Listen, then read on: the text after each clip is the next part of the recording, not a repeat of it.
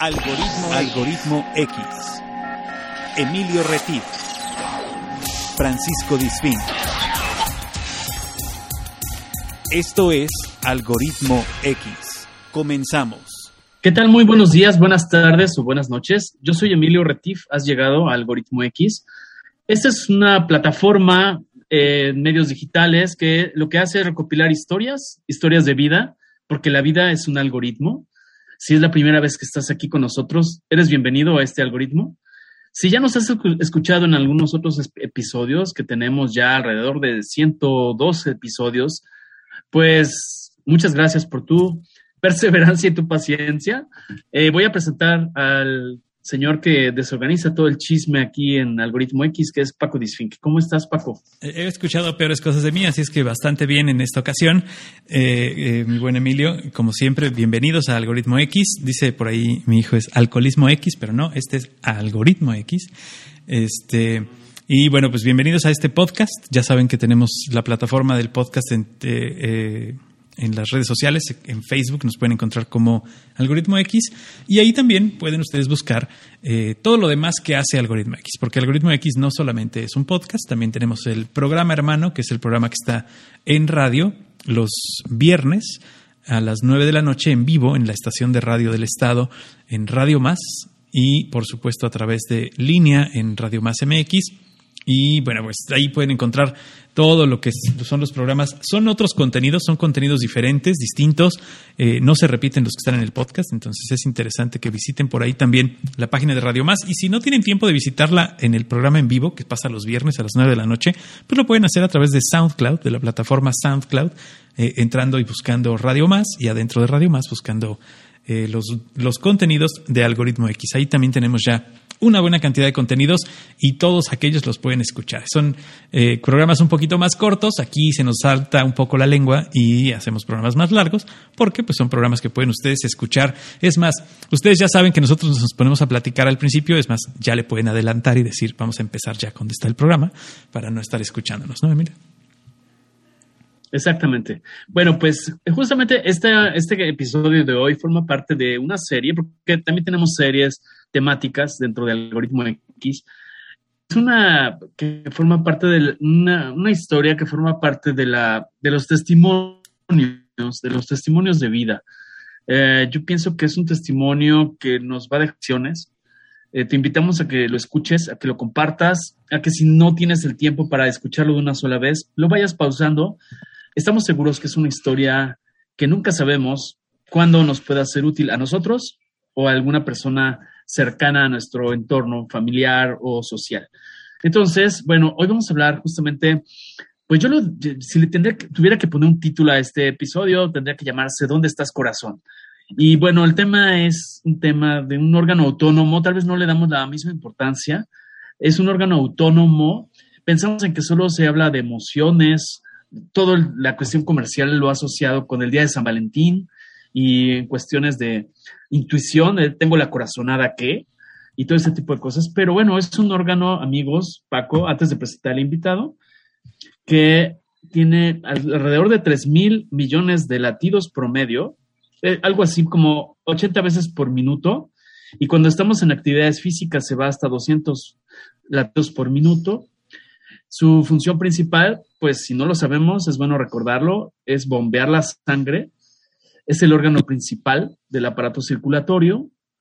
Y bueno, pues lo que hace es aspirar e impulsar sangre para que llegue a todos los órganos y tejidos, excepto, ahí va el primer aprendizaje, yo también aprendo con esas, estas investigaciones, excepto la córnea, el único, digamos, tejido, órgano del, cuerpo que no recibe sangre de parte del corazón es la córnea. Pero bueno, es el, músculo más fuerte del cuerpo, eh, no deja de trabajar, Paco, si fuera corazón, ya lo hubieran corrido pues porque deja de trabajar, se toma dos días de vacaciones y tres semanas de vacaciones, ¿verdad? Claro, por supuesto. Entonces, el, corazón sí chambea, sí chambea. y pues bueno, vamos a ir dando algunos datos técnicos y por qué hago énfasis en el corazón. el testimonio que tenemos esta tarde es de Arturo Arellano.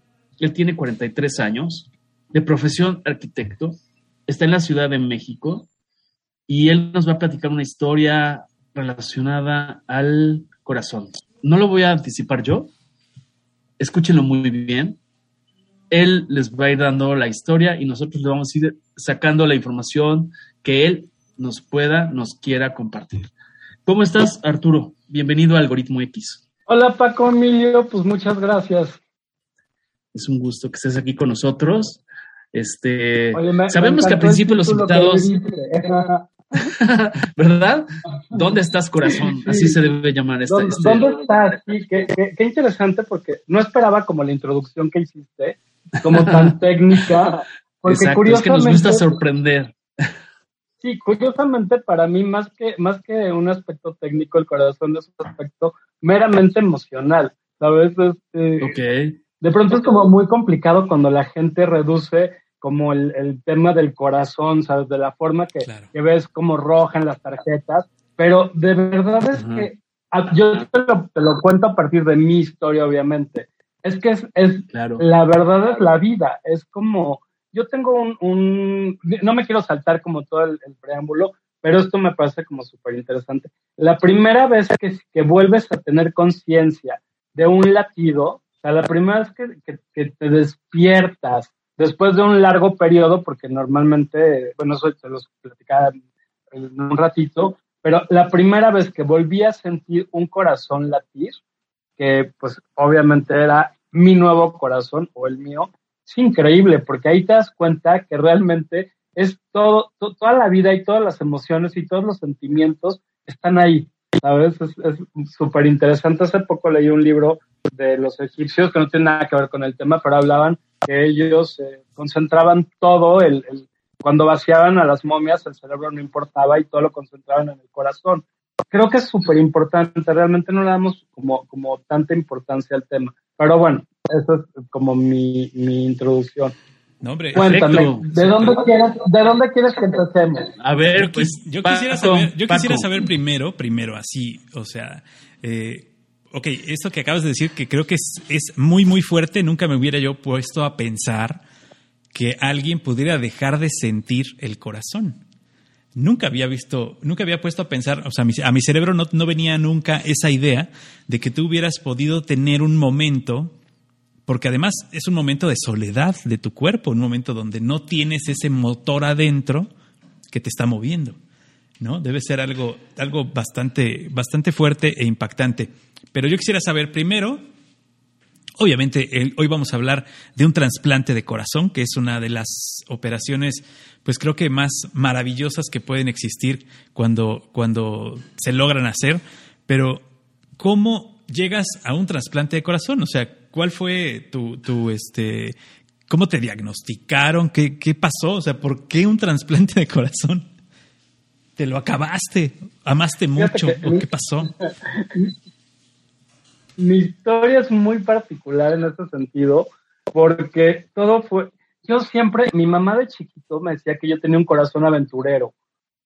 No, no, nunca entendí el por qué, pero desde chiquito me gustó como explorar, me gustó viajar, este, me di mucho a la tarea desde joven, como de, de aventurarme, finalmente de, de, de viajar, de salir, de ver. Siempre tuve la, la- como la inquietud de conocer, de hacer.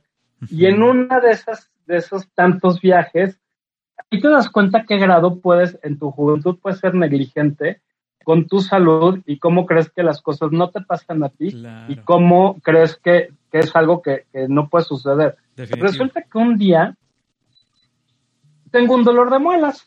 Así, la, eh, la historia empieza por un dolor de muelas. Ok. Eh, voy al dentista, me dice el dentista, tienes una infección, vamos a hacer una endodoncia.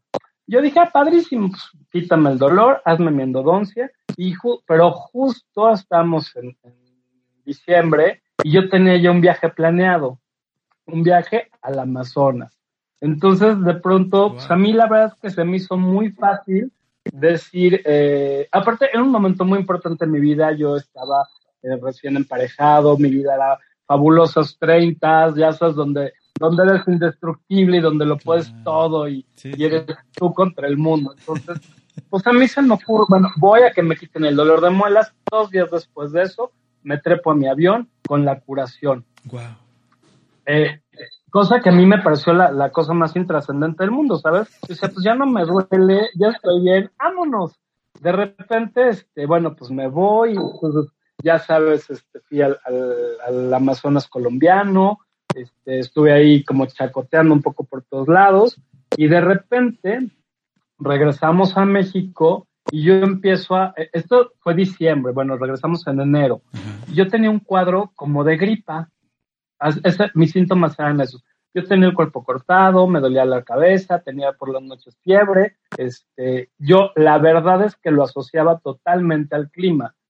Claro, el cambio. bueno, yo siempre he sido un poco fragilón de, de, vías respiratorias, entonces debe ser eso. Total que nos avanzamos, esto estoy contando en diciembre. Este, empezamos, eh, corre todo el mes. De repente, este, yo tenía fiebres en las noches y en el día me sentía bien. esa fue toda mi sintomatología. De repente, justo el 14 de febrero, y fecha curiosa por San Valentín, me voy de fin de semana para, para pasar este, con mi pareja esos días y salgo del baño y me empiezo a convulsionar. Así, de la nada. Bueno, de la nada no, ya traía yo un problema. Entonces, de repente, pues yo como que medio me asusto, este, por diferentes circunstancias, mi vida siempre está rodeada de médicos, entonces tengo un, directorio enorme, le marco a, nuestro médico de cabecera y le digo, oye, ¿sabes qué? Me acaba de pasar esto, estoy muy nervioso, ¿qué hago? Entonces le empiezo a escribir mis síntomas, me dice, no hombre, no te preocupes por lo que me estás diciendo, yo creo que debes de traer algo estomacal. Muy probablemente, este, generalmente, porque el dato más relevante es que yo tenía fiebres por las noches. Entonces él me dice, este, pues mira, cuando te regresas a México, este, va, vienes, te hacemos unos estudios y seguramente pues, no es nada inquietante.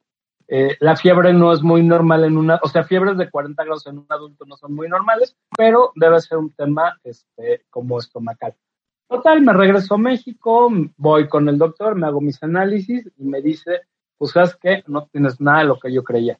Entonces, este, me empiezan a hacer una serie de, exámenes, eh, dándole como hacia lo que él creía y pues resulta que no. De pronto me dice, ¿sabes qué? La verdad es que fui con un internista que, era como nuestro médico familiar. Me dice, yo la verdad es que intuyo que tienes un síndrome lupoide. Y yo, ah, caray, pues, ¿qué es eso? Este, y yo no lo puedo tratar, necesitas ver un reumatólogo. Entonces, fíjate qué chistoso, la, la, vida como te pone, te pone como en lugares muy específicos y a veces no los quieres ver. De repente me recomienda a un, a un reumatólogo pues, que es muy picudo. Entonces le hablo para hacer una cita, pero yo seguía, estoy hablando que estamos a mediados de febrero, y yo seguía con los mismos síntomas, ¿no? Fiebres por las noches, en el día. Ya tenía más del mes, sí. Y este, y pues yo me sentía como medio fregadón, pero muy funcional. Total que de repente, este, pues me cuesta mucho trabajo tomar cita con este doctor que me recomiendan. Este, hablo y me dicen, me daban cita como para tres semanas después yo me desesperé, entonces ya no fui. De repente, pero yo seguía como empeorando. De repente me encuentro a una amiga de mi mamá, o sea, una persona de un grupo, de un como círculo completamente diferente, y me pregunta, oye, ¿cómo, mi hijo, te ves como malito, ¿qué tienes? Entonces le empiezo a contar la historia, le digo que estoy buscando un reumatólogo y me vuelve a recomendar el mismo. Entonces dije, ah, qué chistoso. A lo mejor no hay muchos en México, pero vuelvo a hablar con este doctor y entonces ya mi cita ya no era para tres semanas, ya era como para un mes después. Y ya, obviamente, volví a pasar, ¿no? De largo. Y de repente, pues, las semanas se siguieron pasando y estamos a finales de febrero. Este, y me encuentro a un, a un amigo en una comida y este, me dice, oye, tú te ves fatal, ¿qué onda contigo? Entonces le vuelvo a contar la historia, le digo, estoy buscando un reumatólogo, quizás que me vuelva a recomendar el mismo. No, bueno, Entonces, este, sí, total, pues yo dije, bueno, ya esto es, destino. Entonces marco al doctor de, al, consultorio de este doctor, el doctor Kraus, y este, y le digo a la señorita, a ver, señorita, ya, la verdad es que no me importa, me urge una cita con, con este doctor, este, pues necesito eh, ir me voy a sentar y ahí pues en algún momentito me, me recibirá. Total que pues así le hice y cosa, leo la dirección y cosa súper chistosa, era, me resulta muy familiar la, dirección, era este, en la Torre Médica, que yo conozco muy bien, llego y de repente veo y es el consult compartía con este doctor compartía consultorio con otro doctor que tratamos en ocasiones con mi familia entonces me lo encuentro y me dice, ¿qué, pasó Arturo? ¿Vienes, tienes consulta? Algo. yo, no, pues es que estoy buscando al doctor fulanito. Ah, ¿cómo crees? Espérame. Entonces le cuento la historia, ¿no? Que no había podido. Pues ya este doctor me llevó al, doctor. Y ahí empezamos a hacer como, como todo el, protocolo. Entonces yo le digo, y me, pues que me siento mal, le cuento la historia y me empieza a hacer una batería de estudios. Entonces me, hay una, una enfermedad, bueno, no es una enfermedad, una condición que se llama fiebre en estudio que no significa otra cosa más que tienes fiebre y no sabemos qué es. O sea, no conocemos el origen. Entonces, a mí me diagnostican con fiebre en estudio y tiene un protocolo muy particular porque en lugar de buscar qué tienes, empiezan a descartar qué no tienes. Claro. empiezan a hacer miles de Básicamente es prueba y error. Es prueba y error, totalmente. Y este, pero ahí eh, yo cometí un, un gran error finalmente, que es yo de chavito, este, yo estudié muchos años en un lugar que hace mucho, mucho frío, mucha humedad, y de repente este, me dio una cosa que se llama endocarditis, no, pericarditis, perdón, que es, eh, es como una especie de pulmonía, pero en lugar de que se te haga agua en los pulmones, se te hace agua en el pericardio. Entonces, este, pues quedé como un poquito tocado de ahí, pero nada grave, este, me trataron en su momento y este, y pues ya fui como pero de ahí me quedó una especie de, como un soplo que le llaman los doctores. Pero nada grave, ¿sabes? Había tenido siempre como, como un seguimiento del tema. Entonces, cuando llegamos en el, ya, en el estudio que me está haciendo este doctor, cuando llegamos a la parte del corazón, de repente me empiezan a hacer estudios y él me dice, es que oigo algo que no me gusta. Y yo le digo, ay, no, ni te preocupes. y le es, mi, es mi pericarditis que yo aprendí a vivir con ella, básicamente, ¿no? Con ella, exacto. Digo, también un poco negligente en su parte, pero bueno, no importa. Y es, entonces pasamos de largo el tema del corazón. Y este, y pues total, que el tema, eh, para ya no hacerles más larga la historia, porque podría pasar horas con esto, pues llegamos al punto en que me tienen que internar que ya la, se ya me han hecho toda la batería de estudios como extrahospitalarios, el, siguiente nivel era intrahospitalario, me internan y a los cuatro días me dicen, pues, ¿qué crees, chato? Ya sabemos qué tienes. Y yo, ¡oin! este, pues lo que tienes es una endocarditis bacteriana, muy avanzada. ¿Eso qué significa? No es otra cosa más que se te hace una infección marca, bueno, en mi caso fue una infección marca diablo en el corazón. Wow. O sea, tu tejido cardíaco se infecta, se hace una colonia y este, pues en mi caso ya estaba extremadamente deteriorado, tenía tres válvulas totalmente desgarradas, tenemos cuatro, este, yo tenía tres desgarradas, este, y pues ya estaba viviendo, este, pues, porque Dios es grande. Entonces, eh, obviamente ahí empieza la historia, este, pues como de la aventura. Eh, fui diagnosticado en ese momento y ahí es donde pues nos enfrentamos a la, a la realidad finalmente, que es cuando te dicen, eh, pues mira, tenemos que hacer un trasplante, tu tejido está totalmente dañado, este, es irrecuperable. Primero tenemos que atacar la parte de la infección, este, el corazón es un órgano sumamente delicado y el área que lo, que lo protege también para llegar a todo el, tema de la desinfección. No sé si el término es adecuado, pero yo te lo cuento como yo lo entiendo. Claro. Este, para llegar como a la parte de la desinfección es muy, muy complicado porque pues, son shots extremadamente fuertes de antibióticos que pues, te componen una cosa y te descomponen otra. Entonces, este, el, tratamiento es.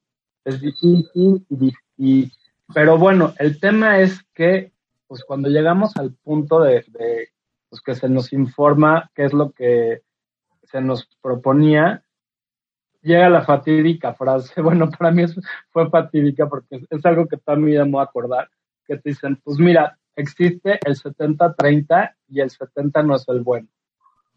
Eso es como mi primer contacto con, con, porque yo hasta ahí estaba muy cool, ¿sabes? Yo todavía seguía en, en, Arturlandia, siempre he sido un cuate muy diletante, este, mis amigos dicen que soy, este, como semiautista, con todo respeto a los autistas, pero estoy en mi mundo y soy feliz en mi mundo. Entonces, este, pues yo todavía seguía ahí, este, como muy, muy optimista y muy contento y, y creyendo que de verdad íbamos a salir de la... Yo el día que me internaron, yo decía, no hombre, o sea, me acuerdo estábamos cerca de Semana Santa, este, yo todavía le decía a mi pareja, no, ni te preocupes, mira, vamos, tenemos una invitación para irnos a la playa, este, yo justo una noche antes que nos dan el diagnóstico, yo le digo, no, hombre, mira, mañana seguro nos van a, o sea, voy a salir, te vienes por mí, nos vamos, este, ya, yo ya me veía en la playa, este, cuando, cuando llegan, sabes, es muy impresionante cuando tienes 20 doctores enfrente de ti, digo, doctores pasantes, este, ayudantes y cuerpo médico, enfrente de ti, tú acostadito en tu cama y que te dicen, pues te estás muriendo, chato. digo, básicamente, ¿no? o sea, el 70-30, digo, para entender, perdón Arturo, el 70-30 se referían, ¿qué? O sea, hay un 70 pro. El éxito de la operación, o sea, la operación, tenemos que operar y la operación, el, la probabilidad de éxito es del 30. O sea, porque no solo, mi, mi, el tema en mi caso en particular es que no solo mi órgano estaba dañado, es todo el, el como alrededor, finalmente, estaba dañado. Sí, porque era, era una había que hacer como o sea, una... Estaba, estaba contaminado, digamos. Absolutamente, estaban, mis válvulas están totalmente desgarradas. Claro. Entonces, uh -huh. digo, eso yo no te lo puedo explicar bien porque no soy cardiólogo. Sí, no, bueno, pero claro, es, claro. Y no lo entenderíamos, es además. como la tubería. Exacto. Digo, a mí, yo te digo una cosa, a mí me lo han explicado mil veces, pero, pero mi psique no da para. Como Claro. que no, no... Pero entonces, yo, yo lo traduzco como en palabras mías. claro, pero a ver, Es como la tubería. Ajá. Sí, perdón, O sea, adelante. haz de cuenta, el corazón es como la bomba. Y la bomba necesita una tubería. Entonces, en mi caso, la bomba ya estaba fregada y la tubería también. Sí, claro. Entonces, eh, pues había, era, era un trabajo pues, complicado. Entonces, pues en ese, en esa complicación, eh, pues la, el éxito, probabilidad de, más bien la probabilidad de éxito, pues era pues, del 30%. Sí, Wow. Que es un chorro, si lo Sí, piensas, sí, es un si te chorro. pones a ver, Digo, que no sí. es un chorro pero, pero El también. tema es que te entra lo dramático. No, bueno, pero ¿qué más, Sí, drama- claro. ¿qué más dramático puede ser si te dicen que tienes 70-30 y el 70 es el malo? Y además, eh, eh, no te van a cambiar una muela, te van a cambiar el corazón. O sea, es, es este. no, bueno, ya me habían cambiado. te- la muela ya te No, la habían claro. cambiado antes, ya te la habían quitado antes. Oye, ¿y eso se, de- se, se deriva de ese inicio de la endodoncia? Lo puedes, re- Sí, sí. o sea, lo puedes relacionar y llevar hasta allá. Cuando tienes...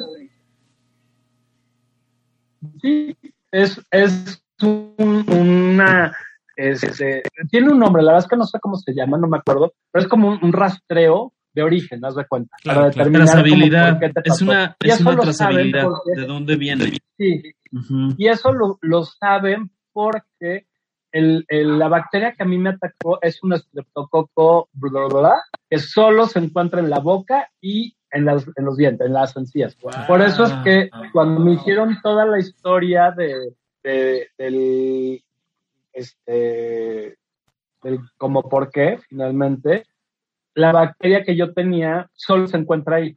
O sea, se muere, no viaja en la garganta, se muere, o sea, puede entrar por el torrente sanguíneo, que fue mi caso, este, y no, no, o sea, no vive en ninguna otra parte más que en la boca. Entonces, al haberla encontrado en el corazón, pues viajó por el conducto que se me destapó. ¿Ves que cuando te hacen las, las endodoncias, eh, te ponen curación en los conductos?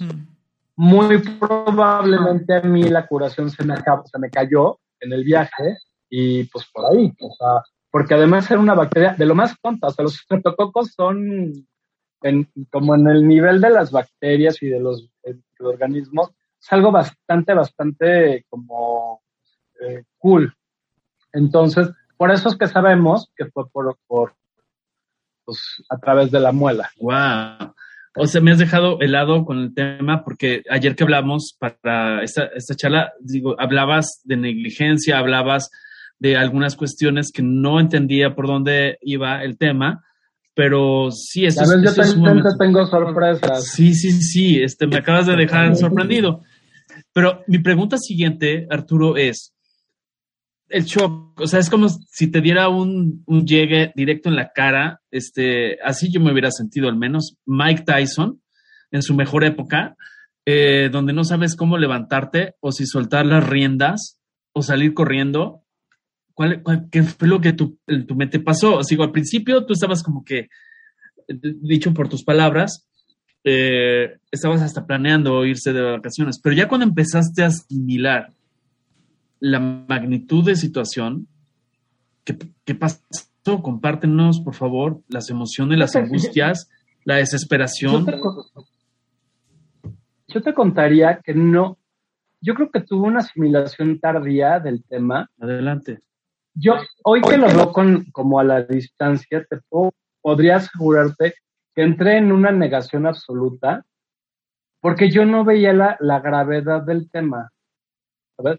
Yo, eh, y aparte, o sea, hasta la historia misma está llena de, de- como de momentos chuscos. Bueno, no sé si chusco es el término, pero... Ah, bueno, a la distancia a lo como- mejor son chuscos. Sí, an- sí, yo te puedo decir que me acuerdo hoy día y me río muchísimo.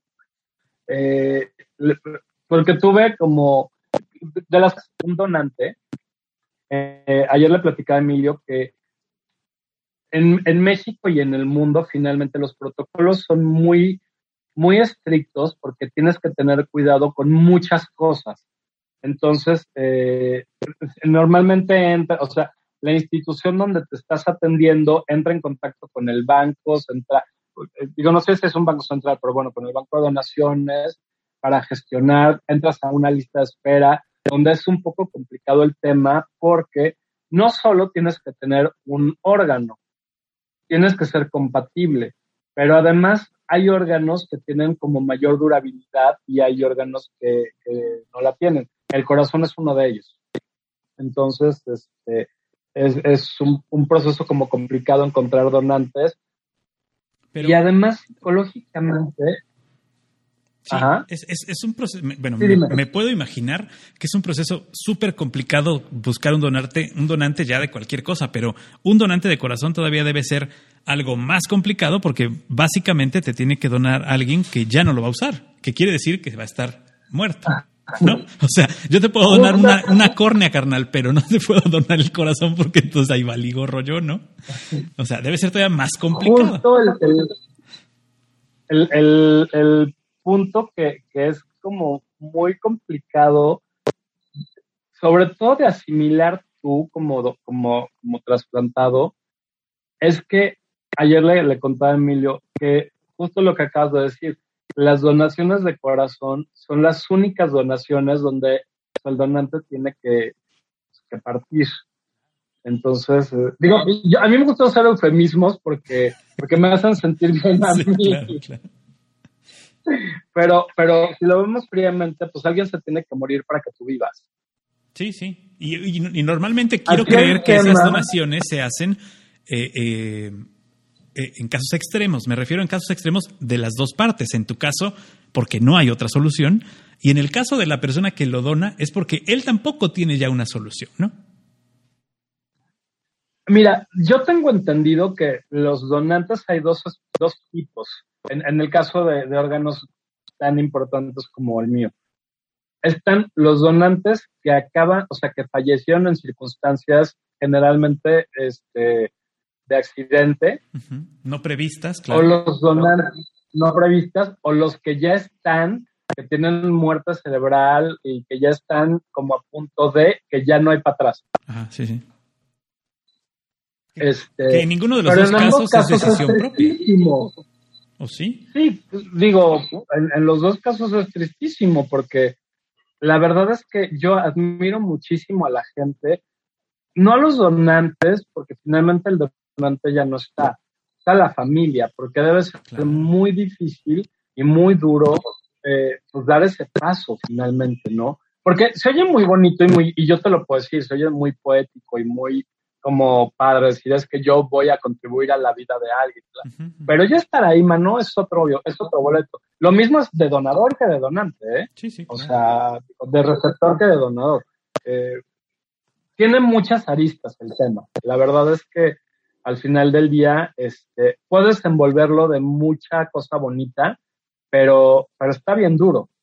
Y es, Sí, por es un supuesto. proceso que, que debe ser profundamente difícil, porque además yo creo que en el tema de las donaciones hay dos, como dos vertientes muy, que son muy diferentes.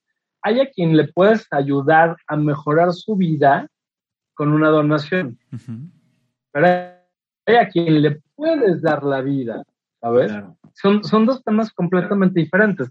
Yo te pongo el ejemplo de un donante de córnea.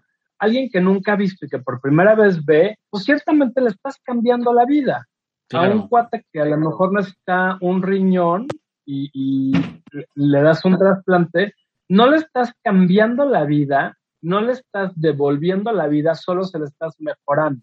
Claro. Entonces siento que hay como esas tres, este, eh, Tipos. pues, son como tres aspectos muy distintos. Tú estás en la, en la más arriba, digamos, en la, en la, en el top of the line. En el top de los tops es en el que te dan la vida, te la devuelven. O sea, es, como la diferencia. Yo empecé contándoles, y me acuerdo perfecto, el, el primer latido que, de hecho, tengo tatuado, este, en, en- como en el brazo, me hizo un tatú, que es la copia de mi electrocardiograma, justo en el momento donde te sacan el corazón, que te- es un momento que se llama el pinzamiento, que es donde te extraen el órgano y te conectan a un bombeador artificial. Entonces, en ese momento, por, por un minuto, bueno, por un segundo o no sé cuánto tiempo, pues eh, en estricta teoría estás muerto. O sea, no registran, es, como un deadline. Entonces me acabo de enseñar. Creo que no tengo el video ahorita. Bueno, ahorita. Bueno, no importa. El caso que me acuerdo, eh, bueno, una vez que te trasplantan pasa, es un, es un largo de tiempo o sea, para que tengas las, las mejores probabilidades de aceptación de tu órgano. Este, tienes, eh, estás totalmente inmunosuprimido porque realmente el cuerpo no sabe que es algo para tu beneficio, él solo detecta es algo que no es de él, es un órgano externo, entonces lo empieza a atacar, entonces tienes que estar este, totalmente inmunosuprimido. Eh, tienes que tener muchísimo cuidado y estar prá- prácticamente en un aislamiento total, Ajá. porque pues, cualquier cosita te, te pega cañón.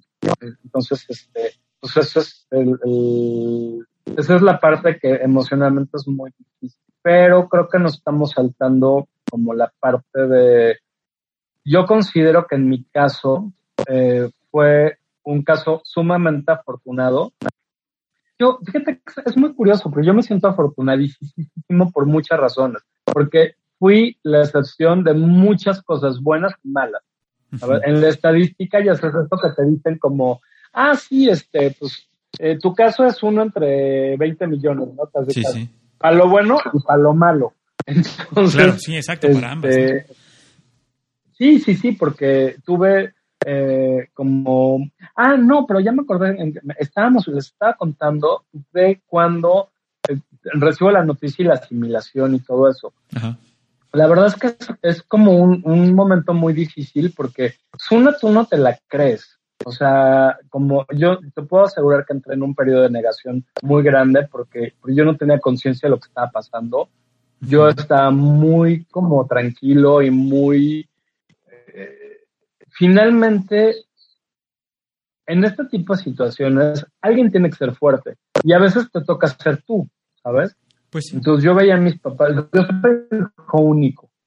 Entonces, este, pues yo veía a mis papás totalmente desmoronados, este, veía a mi pareja totalmente, pues, también sin, sin saber como mucho qué onda. Este, en ese entonces, pues nosotros tenemos como muy poquito tiempo de estar juntos, este, en una situación un poco como complicada porque mis papás pues no, no tenían como muy buena relación. Entonces, de pronto pues, tenían que convivir todos. ¿sabes? Claro, sí, sí, o sea, se juntó Sí, todo, exacto. eh, en, en una, en una situación- y en una situación nada cómoda. La verdad es que este Era, era un poco un poco complicado. Bueno, yo soy gay, no sé si las había comentado. Sí, no, no, Entonces, no, este, pero- pero- digo, no tiene ninguna importancia. Ninguna importancia, relación, pero, pero, pero aquí, este, te tocó a ti ser el pilar y ser el, y ser el Ah, problema. absolutamente. La yo era el pilar y tenía que ser también como la coyuntura, ¿sabes? Claro. Porque, porque tenía que, que poner como pues, e- este, este universo. Digo, mis papás, dos maravillosas personas, pero pues un poco old school. Siempre fueron como muy cool conmigo y muy tolerantes en el sentido, pues es tu vida y vívela, este, si no tenemos problema con el tema, pero pues vívela un poco como en privado, como, ¿no? como para allá, ¿no? Eh, digo, no sí, no sé en privado como tal, pero sí, eh, mis papás me mandaron a estudiar al extranjero desde muy chiquito, este, pues era como, tú soy feliz, ¿sabes? Entonces, este, de repente como enfrentarse a la realidad de, pues ya estás con alguien, este, o sea, ya vives con alguien, eh, y pues ahora nos tenemos que chutar, o sea, ya no chutamos el numerito de la mira, nos chutamos el numerito de la enfermedad, pues como que fuerte. Entonces, este, pues era muy difícil porque pues yo no tenía tiempo de deprimirme, la verdad, no tenía tiempo de, de o sea, estaba viendo mi vida yéndose a la fregada, pero mi vida física y mi vida emocional. O sea, es que me Sí, estoy sí, muriendo, y- pero también y- y se está desfragmentando mi mundo. Y, todo, ¿no? O sea, porque eh, te, en- te llegó, te llegó el, el momento en ser eh, eh, la, la cosa que estaba uniendo y separando al mismo tiempo, la cosa que estaba eh, buscando vivir, pero además matando otras cosas. Eh, te tocó ser esa, esa dualidad, ¿no? De, de lo que estaba sucediendo a tu alrededor. Oye, y en algún momento te dijeron, o sea, ok, ya te dijeron que fue 70-30, que está cañón, el 70-30. No lo quieres oír, pero ni en tarjetas de crédito. Este, pero, pero, pero el hecho de que te, que te hayan dicho, eh, te llegó el, o sea, llegó el momento en que algún médico se acercó y te dijo, tienes hasta tal fecha, o sea, como yogurt, vas a expirar. No, como tal no. Como pero- tal, no. O sea, ¿podías haber estado pero- esperando más tiempo? No, no, no. O sea, esto eh, ya era cuestión de, de Urgía. días. ¿no? Urgía. Tal, vez- tal vez semanas. Sí. Ok. Sí, sí, sí. Mira, normalmente los, los trasplantes es algo muy interesante porque, eh, como concatenando un poco lo que hablamos hace rato de la diferencia, hay implantes, o sea, hay órganos con los que puedes no vivir sin, vas a vivir mal, pero puedes vivir sin, ¿no? Hay otros Ah, que, sí. que pueden esperar, este, como pues, que tienes mucho más duración, y hay unos en los que no es, o sea, no, porque son, son órganos vitales. Sí, claro. finalmente. Entonces, el corazón, bueno, en el ranking de, de vitalicio, o sea, de importancia, pues es uno muy, muy importante. Es el primero. Entonces, este, sí, porque de hecho puedes vivir sin cerebro, Ajá, ¿sabes? exacto. Pero sin corazón no. Claro, Entonces, este, Tenemos pues un aquí gran sí es- ejemplo sí en Palacio Nacional. exactamente. Exacto. Pero esa es otra historia. Pero Oye, pero, bueno, perdón. Yo Yo me salí de señal un momento, pero estoy regresando a esta charla porque si pensaba que no, no iba a regresar, yo, como dirían, I'll be back, estoy de regreso para preguntar, ¿cómo gestionaste el tema de esa ansiedad tuya y me imagino que la de tu familia? Porque ya asimilado el bombazo, ya asimilado toda esta situación, me imagino que tienes que enfrentar tus propios miedos y los miedos de ellos. Aunado a ese tema de que todo mundo te quiere dar remedios y todo todo mundo es amigo de la mejor eminencia, que con los chochitos de no sé qué o con las gotitas de no sé cuánto te vas a curar. ¿Nos quieres platicar un poco de eso? No, fíjate que eh, me encanta, me encanta que hayas tocado ese punto, porque a mí me, me parece, dentro de todo el periplo que yo viví, algo que me parece sumamente importante hoy día, sobre todo compartirlo, y que siempre estoy haciendo hincapié en él, es a qué grado somos una cuando estás en una situación complicada, evidentemente eres un, una persona totalmente vulnerable y de repente te ves expuesto a millones de charlatanes y a millones de, de, situaciones que mucha gente lo hace evidentemente en la mejor de las voluntades, pero que es súper. Tenemos una pésima cultura como de la del autodiagnóstico, el, autodiagnóstico, la automedicación, el chochito, el agüita, el... Yo me acuerdo cuando pues, les conté que estuve pues, prácticamente mes y medio este, antes de ser diagnosticado como tal. Este, y, y obviamente con, con, con sintomatologías que iban avanzando y que cada vez eran más feas, o sea, cada vez estaba yo peor. Yo soy un cuate grandote, este, soy un cuate que mido un ochenta y tantos, este, no gordo, pero sí cortachón. Yo llegué a pesar 68 kilos. Estaba totalmente demacrado, este, vamos, se me veía. Sí, pues todos te decían, ¿no? todos te decían, te ves fregadón, te ves. no, fregadón era, era un piropo, o sea, estaba súper mal. Pero lo, lo que me parece triste, ¿sabes qué es? Y a mí me da, me da como mucha ansiedad cuando lo pienso, porque yo me considero ser una persona pues estudiada, este, como, como muy proactivo intelectualmente, soy muy lógico, y caí, estuve tan fregado que caí en las garras de los charlatanes, ¿sabes? De hecho, ahorita les voy a contar la última anécdota del tema. Pero yo, a mí si tú me decías, oye, ¿sabes qué es que yo conozco a una señora en, este, en Jalapa y, te pone cocos en la noche y te reza y te cura, yo iba y lo hacía. Evidentemente, este, entonces esto me parece que es terrible porque yo, yo lo pienso. Si yo, que soy una persona que pues finalmente soy pensante, caí en eso, pues cuánta gente no, pues se muere porque, porque van a curarse un cáncer de colon este, con doña remedios y pirules. Claro, pero dime una cosa, hablando, perdón que te interrumpa, hablando de este tema, platícanos dos ejemplos, si puedo, si puedo saberlos, de esas, esos extremos de, de buscar estos remedios caseros con doña Cocos, doña, doña X. Platícame, por favor, porque es importante. O sea, esto suena, suena, pues no queremos caer en lo dramático, es un tema de mucha reflexión a través de, de platicar cosas contrastantes que nos dan risa, pero que yo estoy sumamente atento a lo que me estás diciendo. Platícanos dos ejemplos a dónde se puede llegar. Pues mira, te voy a contar dos, dos eh, como, como sumamente extremos que me parece que son relevantísimos. El primero, yo soy totalmente agnóstico, no creo en nada, este, no soy, soy solo religioso, no tengo, no practico absolutamente nada. Este, y hago este preámbulo para que se entienda como el, nivel de, desesperación en el que estaba. De repente alguien eh, me recomendó, eh, la, aparte fue una amiga que su muchacha de servicio le dijo que ella conocía a un curandero tal cual, que era súper milagroso y súper bueno, este, y que fuera a verlo. Pues ahí me tienen, voy a verlo de pronto llego a un, a un lugar, pues parece como, como paródico, pero sí estaba como muy feo todo el tema. Entonces llego, eh, me empiezo a hacer unas limpias con unos huevos, con unas botellas de alcohol, hacía figuras en el piso y les ponía cerillos y las prendía y me hacía bailar encima, y luego agarraba machetes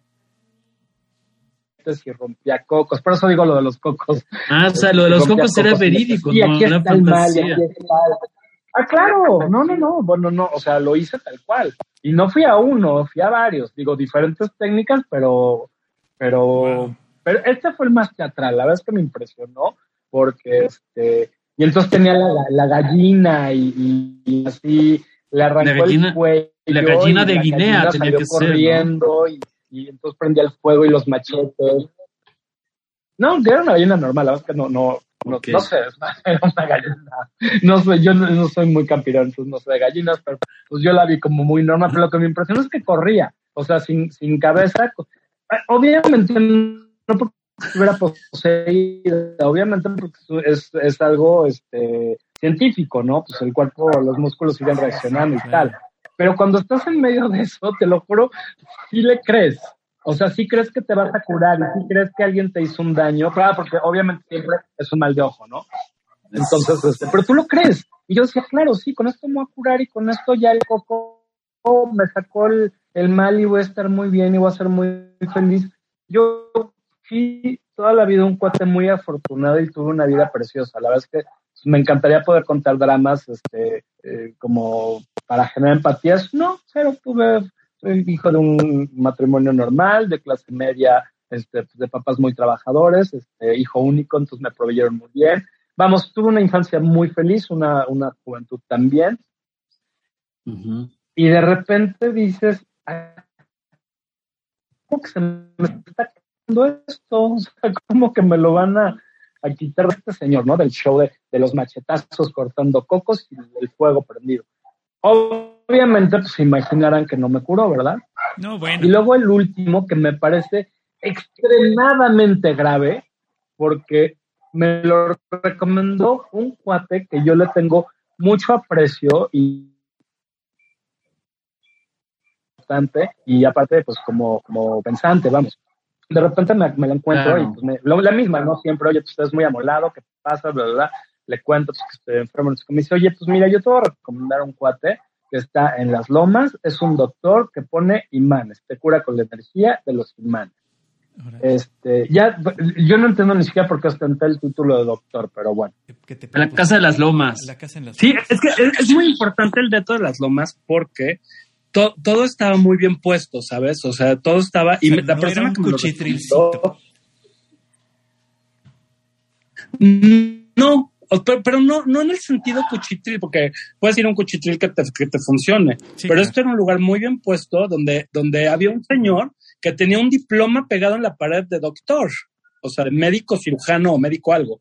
Es muy importante este dato porque yo cuando llegué, ya llegué obviamente muy, digo, ahorita les voy a contar el, el por qué es muy importante, pero de repente yo llego con, con este doctor, me acuesto en una camilla, en, en un cuarto donde había como 10 camitas con, con otras nueve personas acostadas ahí, me quitan la camisa, me ponen unos imanes en la frente, en el corazón, o sea, en el cuerpo, me dejan 20 minutos ahí, después de, creo que 500 pesos, no me acuerdo, hace 14 años, y de repente llega, me los quitan, o sea, ni siquiera me los puso él, me los puso la enfermera o alguien. X. Y de repente, este, me llega otra persona, me quita los imanes, me dan un té, o sea, un sobre, unos, una caja con sobrecitos de té, y me mandan a mi casa y me dicen, tómate esto y en tres días ya vas a estar bien. Sorpresa, al día siguiente yo estaba internado en el hospital. Sí, sí, sí. No, bueno. Entonces, de, de milagro este- te mató. Pero, pero sabes que me parece como gravísimo y por eso quería como compartirles esta anécdota, porque cuántas veces no pones tu vida en man, o sea, en tu desesperación y en, en esa, en esa, eh, Sí, es que ya estás en el En el- último, en el último, o sea, ya, ya viste a todos los doctores, ya te revisaron todo y le llaman, digo, hay una manera de decirle que le llaman eh, eh, la cura del médico brujo, que, que es el, Ah, eh, totalmente. el, el punto en donde tú, por ejemplo, eh, tienes un dolor de cabeza que es incesante y, y vas a ver a muchos médicos y llegas hasta eh, eh, un neurólogo, etcétera, y nadie te quita ese dolor de cabeza incesante, pero te tomas el té que te, que te convida tu vecina y te curas. Y dices, ah, fue el té. O sea, no fueron los 800 medicamentos que te dieron durante seis meses, no fueron todos los estudios que te hicieron, fue el médico brujo, fue el último procedimiento que tu cuerpo está solicitando que le des algo que le des, que le dé eh, fin a eso, ¿no? sí, totalmente, pero me parece que es como gravísimo porque imagínate la cantidad de gente que no se muere en ese, en ese, pues en ese último o en esa negligencia, porque a mí lo que me parece gravísimo es, es esa, pues cómo alguien puede sentar, o sea, cómo puedes tener el hígado Sí, sí, sí, no. para sentarte enfrente de alguien que, que obviamente si eres médico y lo ves en el estado en el, en el que este cuate me vio, que, que tengas la sangre fría para mandarlo a su casa con un té. O sea, yo tenía un pulso de, para que, para que me entiendas, tenía, llegué con 42 de fiebre, tenía un pulso de, creo que de 45, digo no sé, pero muy bajo, Muy bajo. con una presión de 60, 80, o sea, o sea, vamos, a- porque me toman los signos vitales. Vaya, a este, eh, en las últimas. Sí, pero, o sea, lo increíble es que cuando, cuando te hacen la revisión antes de poner tus, sus imanes, pues te toman los signos vitales, o sea, me toman el pulso, la temperatura y el, el, y la presión. Y todo estaba del carajo, pero del carajo, muy del carajo, ¿sabes? Sí, o sea, era como Pero igual ellos que- tampoco sabían, tampoco Era como sabían. Era para para que que- le hablaran una ambulancia. como- exacto, como para que en ese momento hubieran dicho, no vas aquí, o sea, vete a urgencias, ¿no? Sí, Sí, o sea, claro. por eso, por eso esa La anécdota ética, se las quería dejar al final para decirles, imagínate qué groso que un cuate que tiene un diploma de doctor colgado en su, en- encima de su escritorio, ve a un cuate como iba yo y en lugar de hablarle a una ambulancia, me manda con un tecito a mi casa. No, pero Entonces, aparte es- pagando, pagando una cantidad que no suena para lo que nos estás diciendo y que juega además con la fe y con la, la, la esperanza de la gente y pone en riesgo de que esto empeore. O sea, eso sí es verdaderamente indignante y es un abuso de confianza y es un abuso que amerita cárcel, Cárcel, o sea, claro. honestamente. No, y, y le- les quise contar la anécdota como con gran detalle de, de que era de las lomas y que era caro, no por el tema de, de, o sea, no por el tema per se, sino para decirles a qué grado este, este, esta charlatanería trasciende niveles socioculturales. Claro. O sea, lo mismo tienes a doña María que va con doña Pelos a- Sí, al sí, mercado por su coco, claro. que al cuate de las lomas que pone su salud en las manos, digo, pudiéndose ir a, Que no el otro- sé, el a la clínica Mayo. Ándale. Sí, el otro por lo menos te cobra lo Sí. teatral, ¿no? Sí, Sí, y sobre todo esto viene a que hay alguna conductora que por ahí he escuchado que dice en la radio, en Radio Nacional, es que es un tema de código postal. No, no, no. A ver, aquí no es un tema de código postal, es un tema absoluto. de ética moral y de principio de humanidad y de decir, ¿sabes qué? Sí, acostumbro a hacer esto, pero lo tuyo corresponde a algo más grave, ¿no? O sea, es verdaderamente para ahorcarlo al señor en la plaza de la Constitución. O sea, así de simple. Sí, claro. Pero, este, a ver, adelante, adelante Arturo. ¿Quieres comentar? No, mira, que, que, que vayas a echarte las cartas porque estás aburrido, está padrísimo. Claro. O sea, que vayas a que te hagan un amarre para que tu novia regrese, está padrísimo. Pero que vayas a curarte un cáncer o un, un lo que sea con una charlatana, la técnica que sea, ya sea que sea con imanes en las lomas o quebrando cocos en San Juan y Guatepec, las dos son terriblemente malas. Son malas sí, decisiones. Sí, sí, es que, es que te lo juro que es para un tecito de boldo para poder gestionar ahorita lo que estoy escuchando. Pero, exacto. no. Oye, Entonces, Arturo, pero, pero a pues- ti te dijeron cuando ya tenías tu diagnóstico que eso se pudo haber evitado. O sea, Como que- tal, que- sí, por supuesto. Que te dijeron, o sea, si te hubieras hecho la endodoncia y al otro día te hubieras quedado en tu casa una semana, ¿no pasa nada? Sí, por supuesto. Lo mío no, no es algo congénito, es algo, este, o sea, tiene una, una terminología, es algo, este, como causado, vamos. Ujú, exacto. O sea, hay veces que pues, te da una, infer- o sea, te da una enfermedad, no sé, te chafea el riñón, pues porque Ya Porque ya acabó, te iba a chafear, Caducó, ¿no? ¿sí? Exacto. caducó, exacto, o es algo congénito, o ya, Ah, o sea, sí, sí. tú no tienes la culpa. Aquí, eso es otro factor, fíjate, que no habíamos tocado, es que aparte de lidiar con todo lo que ya tenía yo encima, todavía tengo que lidiar con mi culpa. Sí, exacto. Aparte tienes que decir, o sea, yo generé todo esto. Sí, claro, porque algo que es como súper de los humanos es como descargar responsabilidades, ¿De ¿sabes? quién fue la culpa? Y de aquí esto, yo no tenía para dónde. Sí, o sea, no podías O decir sea- maldito. No, además, con tu, con tu este factor de, de creencias de no creer en nada, pues tampoco vas a decirle, este, quejarte con nadie, ¿no? No, pero aparte yo decía, pues es que el viaje lo organicé, o sea, yo fui el negligente que no me atendí, yo organicé esto, yo, o sea, yo hice todo lo que no tenía que hacer, punto. Claro. Entonces imagínate, es como súper fuerte porque pues, tienes que lidiar un poco, pues lo que hablábamos hace rato. Pues, yo tenía que soportar, o so- soportar en el sentido de soporte Sí, sí, Sí, sí. sí, sí. como, como a, a mi familia, a mi pareja, a mí, a mis miedos y a mis culpas. Entonces, pues sí está cañón. La verdad es que son, son momentos que te cuestionas muchísimo. Sí, pero además estabas sea- en el momento, eh, ahorita estamos en la mitad, o bueno, suena muy rápido la historia, pero, o sea, ya está, todavía no llegas a la parte de buscar al donante. O sea, estás en esa transición de ya dejar de buscar a la señora de los cocos, asumir porque te mandaron al hospital prácticamente, gestionar todo lo que estás diciendo, pero lo que sigue, porque el tic-tac, tanto del reloj como del corazón, empieza a dar problemas. Entonces, me gustaría saber, y solamente les voy a dar unos datos para que nuestros amigos entiendan el tema. El tema de, perdón, este Arturo, pero quiero dar este contexto informativo también. Sí, dale, o sea, dale. la etapa inves- investigativa de lo que son los trasplantes en la humanidad empieza en 1890, es cuando empiezan. Pero en realidad, las investigaciones empiezan en 1910 hasta 1967 se realiza el primer trasplante a nivel mundial en Sudáfrica. Eh, no fue en Ciudad del Cabo, Sudáfrica, fue hecho, de hecho. En 1968 es el primer país que yo registro en Latinoamérica que tiene un trasplante de corazón y México lo realiza hasta 1988. O sea, estamos hablando de, estás viviendo una turbulencia y lo que le sigue, imaginándonos el vuelo en plena turbulencia, girando a todo lo que da. Y les voy a dar una idea con datos del Instituto Nacional de, de Transplantes. En 2020 se realizaron únicamente nueve, nueve trasplantes, datos estadísticos. Se quedaron 50 esperando trasplantes de corazón. Estoy hablando de trasplantes de corazón.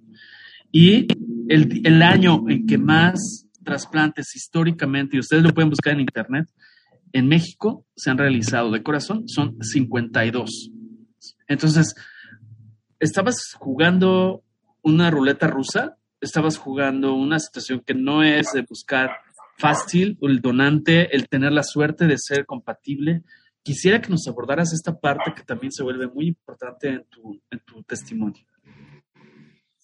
Pues mira, esa, esa parte es un poco técnica y, y no depende realmente de ti. O sea, tú como paciente eres totalmente un observador del, del proceso. O sea, tú no tienes ninguna injerencia eh, ni en la, eh, ¿cómo se dice esto? En la ah, adjudicación, bueno, no sé si así se dice, pero Ajá. ni en, ni en, ni en nada. O sea, tú, todo esto pasa de forma totalmente anónima. Eh, tengo entendido que eso es una política básicamente para evitar como trasplante, como tráfico de Claro, órganos, sí, que pues eso sí. es un problemón también en, en, pues en este país y en el mundo, ¿sabes? Entonces, tú no tienes, cuando, cuando a ti te declaran como, como posible candidato de donación, a donación, tú no, tú pierdes un poco como el control del tema. Ya eso lo gestionan como las instituciones. ¿Ok? Porque, y la verdad es que es, es muy comprensivo y a mí me parece que es sumamente como democrático en el sentido en que evita muchísimo que existe, ¿eh? porque yo supongo que los datos que tienes son como datos oficiales. Creo que hay, que hay un, una gran parte que es de la, como en toda esta historia siento que hay una gran parte como eh, clandestina, ¿sabes? ¿Ok? Este, que, pues que no es oficial, pero cuando tú estás un poco metido en el rollo de como de los trasplantes, y no solo de corazón en general, pues sí hay, depende mucho, tus posibilidades pueden crecer o decrecer dependiendo de muchos factores, pero pues básicamente si tienes dinero, si no, eh, hay un gran tema de corrupción, eh, hay un gran tema de, de trasplantes clandestinos, o sea, re- es todo un tema, porque al final de cuentas, pues mira, la gente a veces dice que la vida no tiene precio, pero pues a veces sí lo tiene. Sí, tristemente, Entonces- sí, claro. Lamentablemente. Pues, pues mira, yo te diría que eso tiene dos lados. Puede ser triste o afortunadamente, ¿no? Dependiendo un poco. eh, yo, yo te diría más bien que como justo o injusto, pero. Y ni siquiera, al final de cuentas. Pero bueno, eso creo que ya es un tema como mucho más ético y, y- y que nos alejaría un poquito como del, del camino principal de esto. Y, tienes, Pero- y tienes toda la razón. Yo creo que, que eh, la cuestión está, por llamarla de algún modo, democrática de, de, de hacer esta, esta lista de pacientes y de donadores y de, de los que reciben la donación, eh, pues tiene que seguir siendo de esa forma, anónima y sin que se pueda involucrar eh, dinero, sin que se pueda involucrar este poder, ¿no? Porque sabemos que las cosas eh, en muchos países como el nuestro, pues ahora sí que pueden, pueden, pueden ponerse feas cuando se involucran esas cosas, ¿no? Mira, el tema de la, de la donación en este sentido me parece que es un poco complicado porque la gente a veces no lo puede entender, porque hay muchos factores que hacen que tú recibas o no un órgano. Te voy a poner el ejemplo, a lo mejor tú en la lista eres el número uno de la lista, pero a lo mejor el órgano que aparece, pues no es compatible para ti. O a lo mejor tú eres el uno en la lista, pero el dos ya está, este, eh, pues a punto de. Claro. Entonces, pues dejas de ser el uno y pasas a ser el dos, porque pues el otro ya lo necesito más. O a lo mejor el, el órgano que llegó no es, no es compatible contigo. A, a, lo mejor no es compatible ni con el dos ni con el tres, a lo mejor es compatible con el del cuatro. Uh -huh. Entonces, es, es, pues, sí es, o sea, hay un chorro de factores que hacen que te lo den a ti, finalmente. Claro.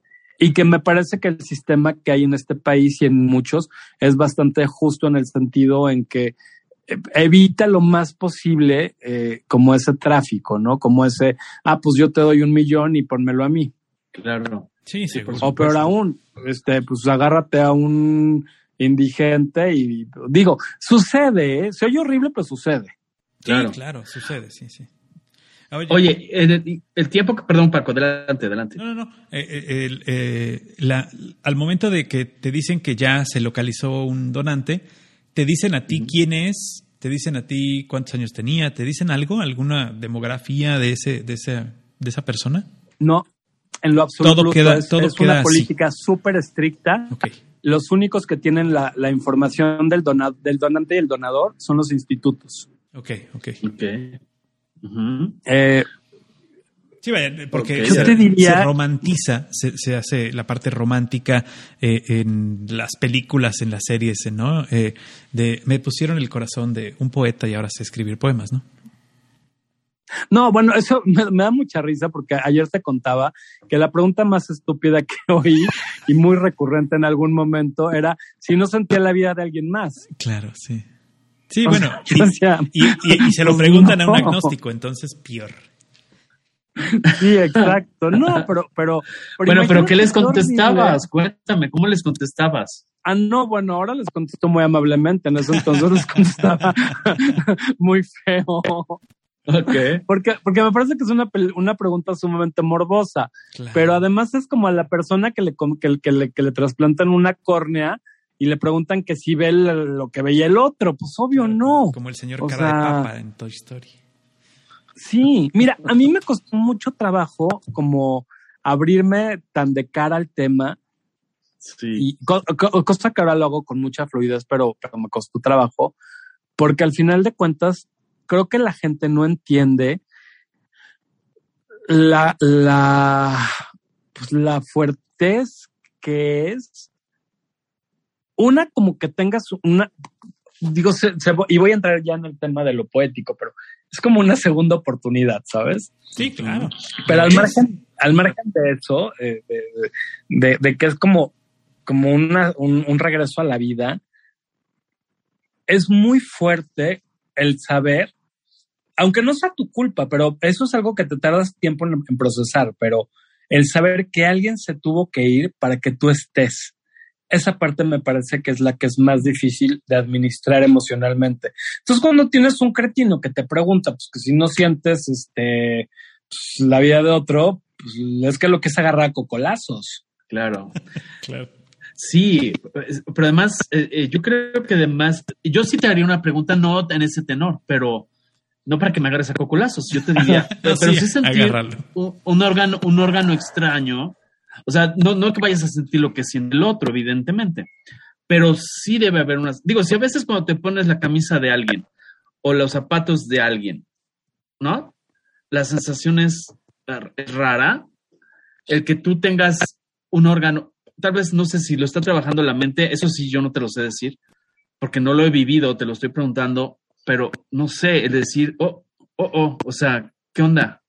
Bueno, ese ¿Lo creo, que es, el, no creo que es el siguiente paso, Emilio. Precisamente ese es el siguiente paso que nos- me estabas empezando a contar hace un rato, en el que tu Ajá. cuerpo, tu cuerpo empieza a, a- a sentir que tiene algo nuevo y que no es suyo y que en lugar de eh, adaptarlo o, o conocerlo, eh, lo que quiere es quitarlo. Sí. ¿no? Claro. Sí, pues mira, yo te diría, yo en lo particular no tengo esa sensación. Yo te diría que vivo profundamente agradecido como pues, con, con lo que tengo puesto. Fíjate que es muy chistoso todo platicar, porque además, bueno, tienes como el corazón de alguien, pero por ejemplo, en mi caso, pues tengo 46 litros de 46 personas, ¿sabes? Porque te, ocupas chorros de sangre, entonces, este, eh, pues tienes como un cóctel de cosas que no son tuyas. Entonces, pensarlo Claro. como tal el órgano, a mí en mi caso no, yo no, no sentí como, o sea, nunca he tenido la sensación de, de, yo te diría que a lo mejor en un principio solo tenía la curiosidad de saber si tenía el corazón de un hombre o de una mujer. Era solo lo que me causaba como, como curiosidad. Pero Pero yo por creo que es un poco un tema. No, es un tema como ocioso mental, ¿sabes? Claro. Tienes. El, el- el reponerte de una cosa así es tan largo que tienes cientos de horas este, de, de- digo, yo estuve mes y medio en el hospital, eh, tres semanas en terapia intensiva, este, o sea, tienes mucho tiempo solo y aislado, entonces, este, pues tienes mucho, mucho para pensarle. Entonces yo, la pregunta que me hacía un poco era, eh, vamos, en el tenor de que si sentía algo extraño, era eso. Pero curiosamente es, es algo que me, que me, que me friqueó y que me friqueó mucho tiempo, curiosamente, de todo el trasplante, es parte de los aditamentos que son unas válvulas mecánicas unas válvulas que hacen un ruido todo el tiempo. ¿Te das cuenta que te tragaste un reloj de esos viejitos que hacen tic tac, tic tac, tic tac? Pues yo me tragué tres, entonces Ajá. oigo y la Oye. gente que está conmigo lo oye. Entonces, de- de- o sea, no sé, por ejemplo, este, O sea, como si fuera un regulador, más o menos. O sea, un regulador que oyes el zzzz. no, ey, oyes como un reloj, oyes como, Ok, Tic, tac, tic, tac. Ok. pero yo en mi caso tengo tres, entonces oigo tres Como el Capitán Garfio. Sí, totalmente. Este, muy fuerte, de- dependiendo un poco como la actividad. Si estoy en reposo, este, los oigo claramente. Pero, por ejemplo, si haz de cuenta, si te duermes junto a mí, lo oyes. Entonces, de pronto hay gente que, que se despierta como de, ¿traes un reloj o qué onda? Entonces, y a mí eso me estresaba muchísimo. El primer tiempo, podría decir que a lo mejor el primer año me cotizó profundamente. Fue un tema que me costó mucho trabajo como trabajar. Hasta que un día eh, en terapia, alguien- porque esto, cuando tienes un trasplante, tienes que tener un acompañamiento psicológico. Claro. Eso es súper importante. Hay grupos de apoyo, grupos este, de, de trasplantados y ahí eh, tú tienes tu terapia individual. Entonces, pues hasta el día que, que mi terapeuta muy atinadamente me hizo notar, pues que qué fregonera escucharlo, porque eso quiere decir que estaba vivo. Me decía, Ah. preocúpate el día que ya lo oigas, porque ese día es que ya no estás. Entonces, ahí empiezas a, a desarrollar como un, como un sentido distinto, ¿sabes? Yo empecé como a, pues, no a querer el tema, porque no sé si, en algún momento llegué a eso, pero aprendí a vivir con, o sea, con, en- con respecto a tener algo extraño en tu cuerpo. Claro. Mm. Pero yo te preguntaría, para la gente que tiene cosas, o sea, que, que, que tiene esas inquietudes, pues tú crees, por ejemplo, que una señora que tiene unas mamas de silicón, ¿le parece extraño tener algo en su cuerpo? Pues no. No sé. Entonces, yo creo que, que quien tenga esa inquietud, yo no lo sé, la verdad es que no he escuchado a ninguna persona dentro de mi grupo de, de como de, de soporte pues, que se quejara del tema. Al contrario, la verdad es que desarrollas, pues, te diría que desarrollas como un, un amor profundo hacia esa parte de tu cuerpo. Claro. porque finalmente es la que te, es, es la que te está, en mi caso, salvando o ayudando o dando. Entonces, te, te- enamoras. Yo digo, te- me encanta. Hay una de las cosas que más me gusta. Bueno, en las operaciones de corazón abierto, te rompen el tórax para poder maniobrar y luego te lo cosen con alambres. Entonces, cuando te hacen una, una radiografía, es que se ven todos los, los sí, sí. como, Las costuras. como los alambres, ¿sabes? Sí, te ves, te ves como con alambre de púas. Sí, es más, yo tengo una puntita que se me sale y la puedes sentir perfecto. Se Wow. me reventó un punto en- y ahí quedó. Y este, y me encanta cuando me hacen placas, este, porque obviamente tienes que tener un, un seguimiento pues, muy recurrente, ¿no? Al final del día. Entonces, me encanta ver como todo el sistema, ¿sabes? De, de en la radiografía que hay cosas que tú no entiendes, pero pues ya cuando te las explican, las ves claramente, ¿sabes? Sí, y dices, claro. ah, sí, mira, pues aquí está. Y, y la verdad es que es maravilloso porque dices, pues, qué afortunado soy. O sea, finalmente, ayer, ayer platicaba contigo, Emilio, de la gente que yo tengo como una gran teoría sobre las, las personas que son enfermas crónicas. Hay dos tipos de enfermos crónicos. Los enfermos que son, que se convierten como en, en un ejemplo y que son totalmente hechos para adelante, y los enfermos que se victimizan todo el tiempo y que buscan secuestrar emocionalmente a su alrededor. A mí eso Claro. me parece fatal, Sí, me parece negro. terrible, ¿sabes? Sí, pero además imagínate qué horror de estar viviendo con alguien que todo el tiempo te está chantajeando porque está enfermo, Sí, claro. ¿sabes? Sí, me, me va a dar algo, me va a dar algo, ¿no? Cuídame Pues, porque eh, te me voy, Sí, sí, sí. ¿no? Exacto, Sí, sí, como sí. chiste, pero no. Sí, pero no. O Y, sea, y- exacto. y yo en mi caso, la verdad es que decidí que yo no quería hacer eso y, y que yo al contrario quería ser, no un ejemplo, porque no, no, no que sea un ejemplo para nadie, pero sí me encanta como sonreírle al tema y como sentirme profundamente agradecido y como, como muy contento y como, como decir, puta, qué fregón que en la, en la lotería de la vida me tocaron muchos números malos muy malos y me tocaron muchos números muy buenos. O sea, del de mi, mi diagnóstico era una endocarditis bacteriana avanzada. Este, pues es una enfermedad que hoy día es como muy rara realmente, porque pues ya eso era como algo de los 1700, eh, que le da uno en no sé cuántos cientos de miles de personas, pero normalmente la gente se muere, ¿sabes? Es como, Claro, de, de- se murió o sea, de es eso. uno- ¿no? digo, no me sé la estadística, pero haz de cuenta que es uno en un millón y de cinco, cuatro se mueren.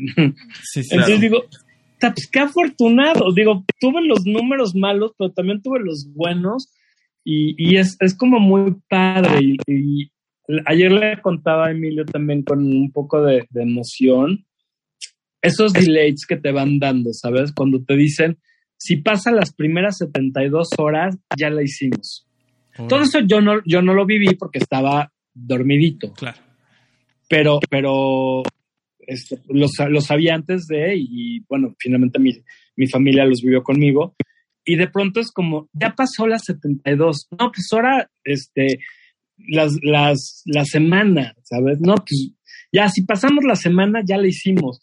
Y luego de ahí te avientas como el mes, ¿no? Pues ya, si, si- si brincas, en- y así le decía, pues ya se convirtió en un cotorreo en mi vida. O sea, Sí, ya llevo 14 años y Claro. loquísimo. Entonces, este, pero sí, pero es, es como muy importante porque, porque aprendes un poquito el valor del tiempo, ¿sabes? Claro. Aprendes el, el tener la oportunidad de. sí, me choca contarlo así, se oye como cliché.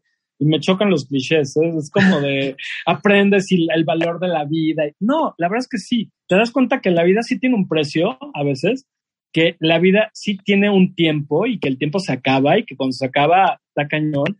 Y Claro. después aprendes que cuando le- te vuelven a dar como, como esa esperanza, es que para mí esa palabra me encanta porque, porque envuelve como muchas cosas. Porque yo te diría que a partir de que fui diagnosticado y a lo mejor quizás muy intensamente un año después, mi vida era una total esperanza, ¿sabes? Era como en, ese rollito de, de las 72, las 120, el mes, todo el tiempo estás con la esperanza de que sí vas a salir. Aparte, yo tuve una recuperación muy lenta. La verdad es que fui, fui este, en ese sentido fui muy desafortunado, tenía una condición física no muy, falo, no muy favorable y, tuve algunas complicaciones, este, tuve como un pequeño pre-rechazo, se puede llamar. O sea, no, no la viví como fácil después, o sea, el primer año.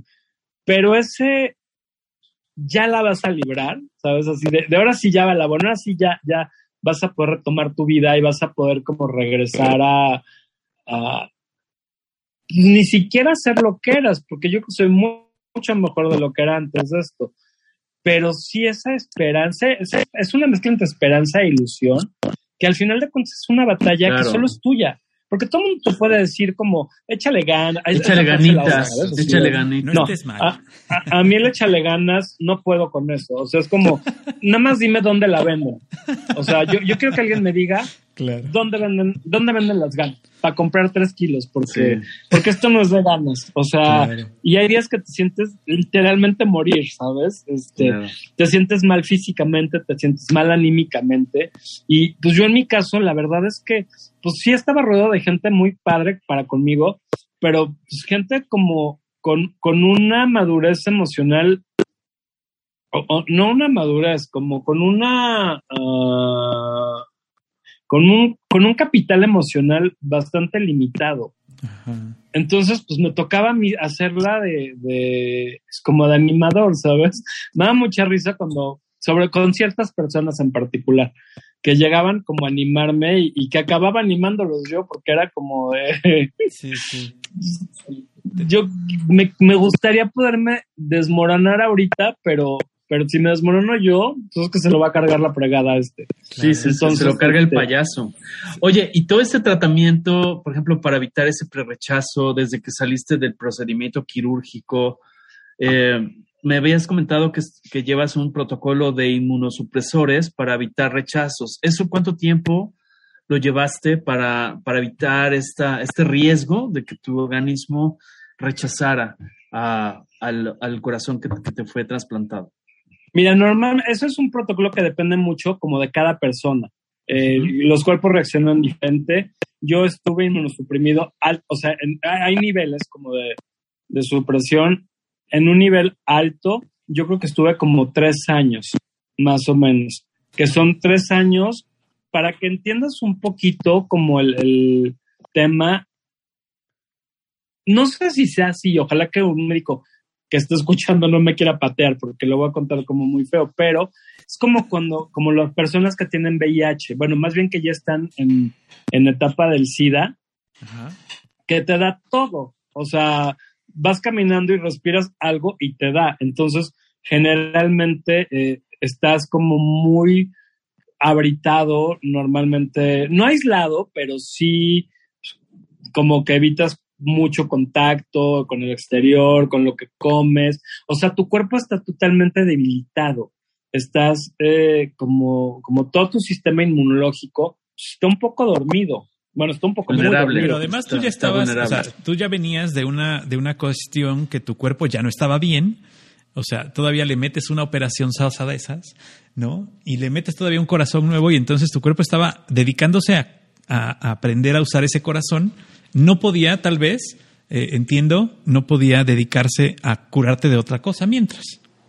¿No? Más bien eso es lo que... No, pretende. el tema de la inmunosupresión, Ajá. no, realmente el tema de la, de la inmunosupresión es que necesita tu cuerpo, o sea, tu sistema inmunológico tiene que estar muy bajo, o sea, tiene okay. que estar como dormidito para que no ataque al órgano. Ok, ok, ok.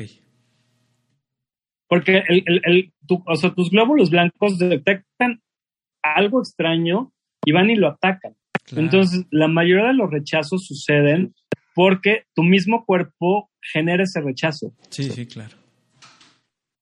Entonces, el tema de la inmunosupresión realmente es para que tu mismo cuerpo, o sea, para aumentar las probabilidades de aceptación de tu cuerpo. Claro. Pero el tema es que no te puede dar ni gripita, o más bien te da gripita porque me viste, o sea, claro. sí, sí, sí. así, me casi, viste, casi por Zoom me la todo, ¿no?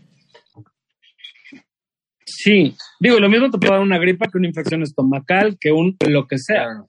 Entonces, pues imagínate, es que te cambia la vida, te cambia este, pues un, un ratote si estás como, como totalmente disminuido. Y a eso, pues le tienes que sumar toda una cantidad de factores. O sea, dejas tu chamba, dejas tu vida normal, dejas tus amigos, dejas, o sea, dejas tu vida. Entonces, hay momentos que son súper fuertes en los que de pronto dices, ok, hice todo lo necesario para salvar, o sea, para tomar una vida. ¿Y qué vida tengo? ¿Sabes? esa es la pregunta como, en mi caso, la más recurrente que fue mucho tiempo. ¿Y para qué lo estoy haciendo? O sea, no, no tengo, porque aparte tú crees que, o sea, tú crees que nunca va a pasar, ¿sabes? O sea, sientes que nunca vas a volver a ser el mismo, sientes que nunca te vas a recuperar, sientes que, que o sea, los días se te hacen años y los años te hacen siglos. Entonces, el tema es que yo te diría, en mi caso, a lo mejor los tres primeros años pues, fueron horribles, porque yo decía, sí, pues qué padre, ya me salvé y luego qué. O sea, no tengo trabajo, no tengo vida. ¿Qué me quedó? Exacto, ¿qué salvé? Yo te diría, la pregunta es, ¿qué salvé? Como dice Thanos, ¿a qué costo? Sí, y ahí es donde tienes que hacer, ahí yo te diría que la verdadera chamba empieza ahí. Claro. Claro. Y luego que sigue, ¿no? O sea, ya la libré, ya pasé las 72 horas, la primera semana, las, los primeros meses. Y luego. Sí, claro. Y ahí, ahí si bien en, todos los seres humanos está presente, en los 30, en los 40, la crisis de los TAS, etcétera. Ahora, aumentale el peso a, esta variable, ¿no? Esa es una realidad. Entonces, eso, ¿y cómo lo trabajas todos los días? O sea, ¿tienes una terapia constante para gestionar esto o solo cuando entras en, alguna crisis existencial? Pues mira, estuve, estuve, mucho tiempo en terapia. La verdad es que yo encontré, probé varias, varias, este, como con varios terapeutas. Yo siento que el tema de las terapias es algo que cada quien tiene la suya, ¿sabes? Cada quien tiene su método, su sistema, el, que te funciona. Yo probé con, con, algunas hasta que encontré como a la que hoy día es mi terapeuta, ya desde muchos años, estoy encantado con ella, este, y, me funcionó. La tomo habitualmente, ya desde hace como un par de años es muy intermitente, tienes como ups and downs, un poco, yo no sé si sea normal, pero, pero yo creo que sí, es un poco derivado de tu estado físico porque pronto entras como en bajones, en bajones físicos. Entonces, obviamente, pues tu que se va también para abajo. En mi caso, hay veces que, que, sí me entra como depresión. Creo que ese es, me, me, gustaría no entrar mucho en ese tema, porque creo que es un tema aparte y es un tema sumamente importante para que lo, lo toque alguien como desde un punto de vista más profesional. ¿sabes? Sí, por supuesto. la depresión es algo que, que, que, te puede, o sea, tu psique es tan importante como tu corazón y es algo que merece como un tratamiento muy especial y este, y, y sí, es súper importante. Yo, si no fuera por eso y, y, y, por lo de mis perritos que te conté ayer, yo creo que ya me hubiera dado un balazo, porque hay momentos en los que dices, de verdad la pregunta es, ya me quedé y para qué quedé. Exacto, que vamos a tener esta historia más adelante en otro episodio. Es una historia muy, muy bonita con un tema de, con un propósito en la vida. Se trata un poco sobre un albergue de perros, no voy a adelantar más, pero eso le da un sentido, le da un propósito a, tu estancia en, esta, en, este, en este mundo. Entonces, espérenlo próximamente porque es como la continuación, la, el spin-off de esta historia, ¿no? Exactamente. Sí, sí, de, lo que, digamos, de lo, de lo que sucede en, situaciones post de, una situación de estas, ¿no?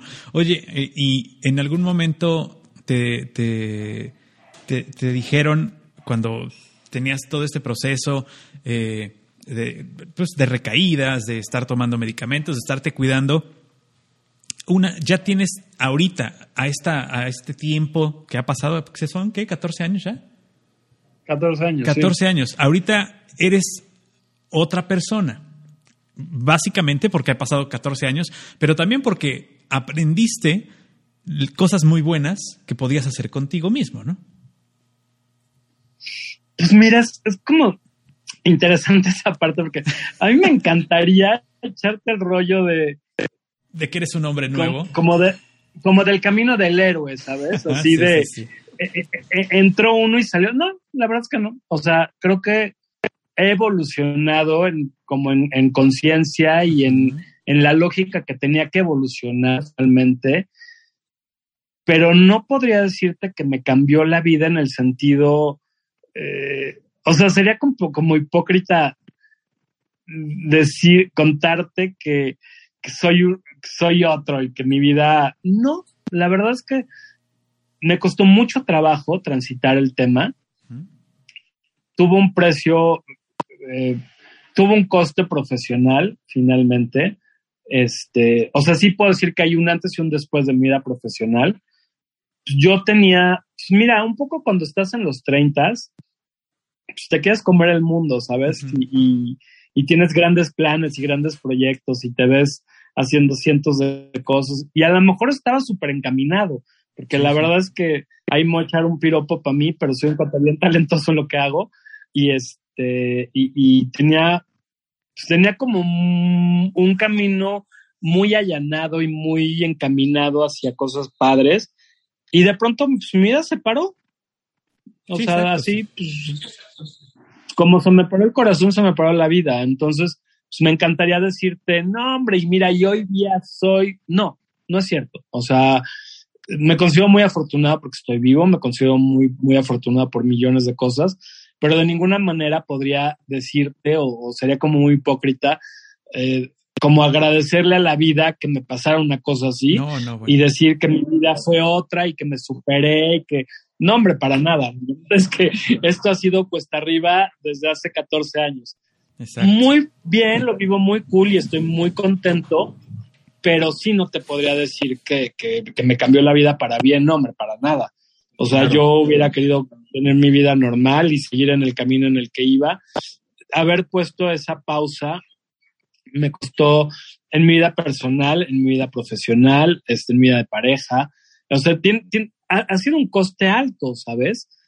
Que de ninguna manera podría decir que ha sido pagado por las enseñanzas que me ha dejado este rollo. No, Claro. es eh, la vida es día a día y la, la vida, este, la vida te da y te quita y aquí nada es gratis y aquí todo se trabaja. Entonces, este, mm, yo sé que hoy día la, el rollo es súper motivacional y que de pronto la gente queremos sentarnos enfrente de alguien y, y decirle échale ganas, ¿sabes? Yo creo que no es, no es exactamente como mi filosofía. Mi Claro. filosofía no es échale ganas, es trabájale. Claro, no, fíjate que justamente yo por eso te agradezco doblemente que estés aquí compartiendo tu, tu testimonio, porque justamente el enfoque que le damos es- esta charla casual que medio bromeamos, donde nos preocupamos, nos enojamos, como sucede en una charla entre amigos, en todos los matices que aquí hay, desde el aprendizaje que yo me voy quedando hoy, la- las consecuencias que en realidad puede traer un- una cuestión de una endodoncia mal cuidada o mal realizada, aunada a la despreocupación de irnos por viajar este, antes que otra cosa, la, la realidad. Pero hay una serie de cuestiones físicas, unas cuestiones emocionales, el tema, el que tú te vuelves soporte de otras personas cuando el que tal vez esté requiriendo el apoyo más fuerte eres tú mismo. Y yo quiero preguntarte algo, por ejemplo, el corazón que era parte de tu vida, ¿lo donaste? ¿Lo donaste a un centro de investigación para investigaciones eh, futuras? ¿El protocolo lo considera? ¿Te lo preguntan? ¿No te lo preguntan? Tengo esa, esa duda. ¿Podría saber? No, yo no tengo ni la menor idea de qué fue lo que... eh, eh, o sea, técnicamente yo sé que los, los órganos que se extraen son incinerados este, o tratados. Este, no, la verdad es que no Como, tengo ni la, men- ni la menor idea. A ti te entregan un video de, de como de la operación de intervención, que es parte de tu como de tu historial clínico, este, y todo el tema de los electro, de los o sea, todo el tema, este, o sea, tienes como toda la información del procedimiento, Pero ¿qué, qué fue del órgano? Pues mira, yo me imagino que lo envolvieron en papel periódico y lo echaron al carbón. No sé, la verdad es que ya estaba tan mal. No, no creo que haya sido No, así. por eso. No creo que haya No, sido es que tanto así. Ni- porque nunca, te digo una cosa, los- los nunca me la había hecho ni a mí mismo, ¿eh? Los ¿Nunca tacos banqueteros. No, Que nunca me la había hecho. Es que fíjate, yo le, yo le estoy dando un matiz, este, el matiz, perdón los pericos, pero es la hora del perico, es- sin, este, no, es en, no es en sentido De otro figurado, sino es, es- pasa unas parvadas aquí encima. Eh, el tema científico, yo creo que aquí, de hecho yo quiero invitarte que más adelante podamos llevar estas conferencias a, a la comunidad de gente que está estudiando medicina, porque yo creo que esto tiene que documentarse. O sea, no es un tema de, del morbo de viste o no viste tu, tu corazón anterior, sino se tiene que estudiar, así como se hace con los fetos de, de no natos y como se hace con algunos casos que yo no creo que se den cada semana. Entonces creo que sería interesante, al menos esos expe- expedientes o esos testigos, eh, me refiero al videos o lo que tengas, como una documentación para una tesis para una investigación formal, que sería parte de una aportación de tu caso, no sé, te lo dejo a, la mesa para que lo consideres, porque creo que es un tema que se debe reflexionar en varios rubros, mi querido Arturo, en el título ético de los médicos, eh, de muchas personas eh, involucradas en este tipo de tratamientos. Sí, yo te diría como, como, para mí la parte que me parece que es sumamente importante de, de como de la anécdota, eh, quitando como, como todos los spin-off que podríamos hacer, es de verdad hay que aprender a no ser negligentes, ¿sabes? Hay que tener conciencia. Que, a mí me encanta hoy día cuando, cuando tengo la oportunidad de contar esto en mi círculo cercano, sobre todo. La verdad es que esta es la primera vez que hablo como tan públicamente del tema. Siempre hago mucho hincapié en no somos de plástico, o sea, no somos invisibles y no somos superhombres.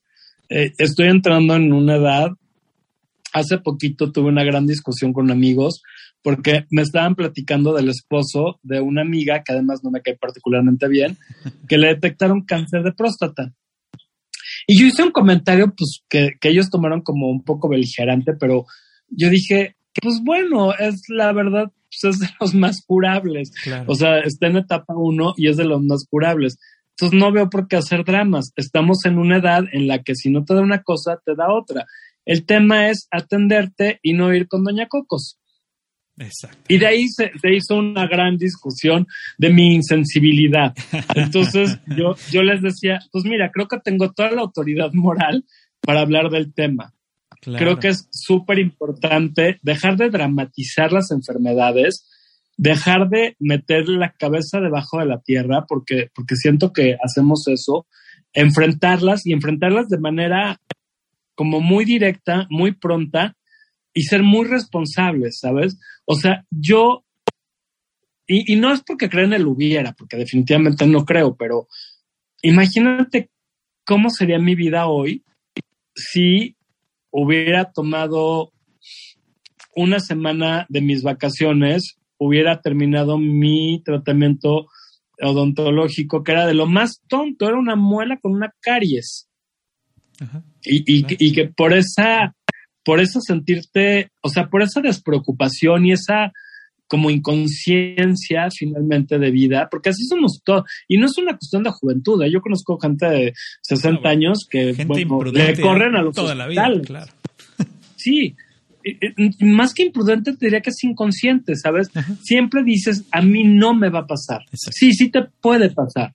Sí, o sí. sea, tú no eres especial. Exacto, no estás libre de eso. O sea, te va, te, si No, te puede hombre, pasar, a mí- te pasa, a mí- claro.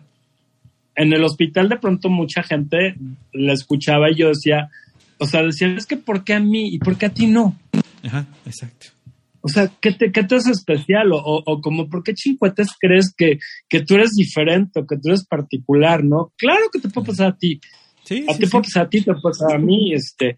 Entonces creo que es como súper importante que la gente tome conciencia de que tu vida es tu responsabilidad, que tienes que hacer todo por preservarla lo mejor posible y este y, y dejar de, de creer que eres Superman y pensar que las cosas más insignificantes, como puede ser una muela picada, pues te pueden cambiar la vida. Totalmente. Y a mí me la cambió para padre porque aquí sigo, pero imagínate que me la pude haber cambiado para ahorita estar este pues, en el Panteón de Dolores. O sea, Sí, claro. porque aparte no nada más te la cambia a ti, se la cambia a tu círculo. Exacto, Claro. sí, tú como sea, ahora sí, como dicen, como sea tú ya te vas, pero se quedan todos los demás sufriéndote. Uno como Sí. sea. Pero No. las criaturas. Exacto, las las criaturas, criaturas, sí. óyeme. No, oye, fíjate Oye. que yo, yo, yo te leo, te escucho y, y leo, leo esta eh, actitud que tienes ante la vida, una actitud que, que creo que fue lo que te salvó. Una actitud que te tiene eh, de, de buenas ante las malas, de una, una cierta autodefensa que crea tu, tu personalidad para, para lograr salir adelante de estas cosas, que creo que las supiste manejar muy bien, las sabes manejar muy bien. Eh, y creo que eso influyó. Yo estoy, yo siempre he estado con, digo, tampoco creo en la charlatanería de la medicina, pero creo que el estado de ánimo implica un bienestar directamente en la salud. Eh, aquel que se tira al me voy a morir, pues se muere, y aquel que dice no me voy a morir, pues se queda. Y creo que a ti te ayudó eso. Te leo así. Yo te diría, sin entrar como en, en- en el cliché barato de ser feliz, Ajá, no, no, claro. pero sí, es, es, si tú, si tú procuras rodear tu vida o llenar tu vida de cosas que a ti te gustan, las que sean, Claro. y sentirte feliz, la, la felicidad te da una cosa que se llama plenitud. Cuando tú te sientes pleno, o sea, cuando te sientes feliz, eres una persona plena y eso te da, te coloca como en una, en una posición completamente distinta ante, el- ante sucesos difíciles. Te voy a contar. Yo toda la vida, hace rato te, te platicaba, he sido una persona feliz. La verdad es que tuve una vida padrísima, este, llena de cosas bonitas. Digo, problemas como todo el mundo, pero mi problema era que me quitaba mi lonchera, el bully de la escuela, sí, ¿sabes? Claro.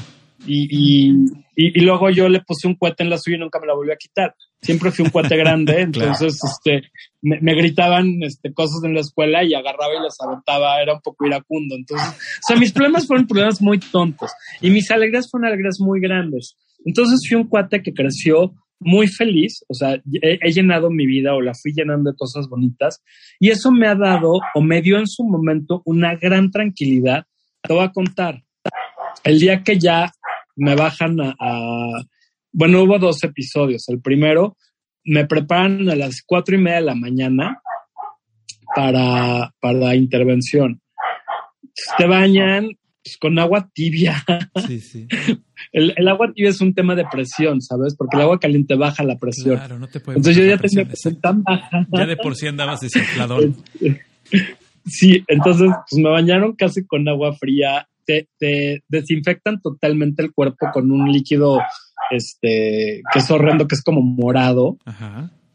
Y, y- y, o sea, es, Es como es- es yodo, como, ¿no? como visualmente muy impactante, ¿no? Es como un tipo yodo, pero te, te bañan como en eso, o sea, se agarran como completito porque tienes Wow. que tener una asepsia así, las uñas, o sea, Sí, sí. haz de cuenta, pa- parece como, como este, como muerto en yeshiva, casi, casi.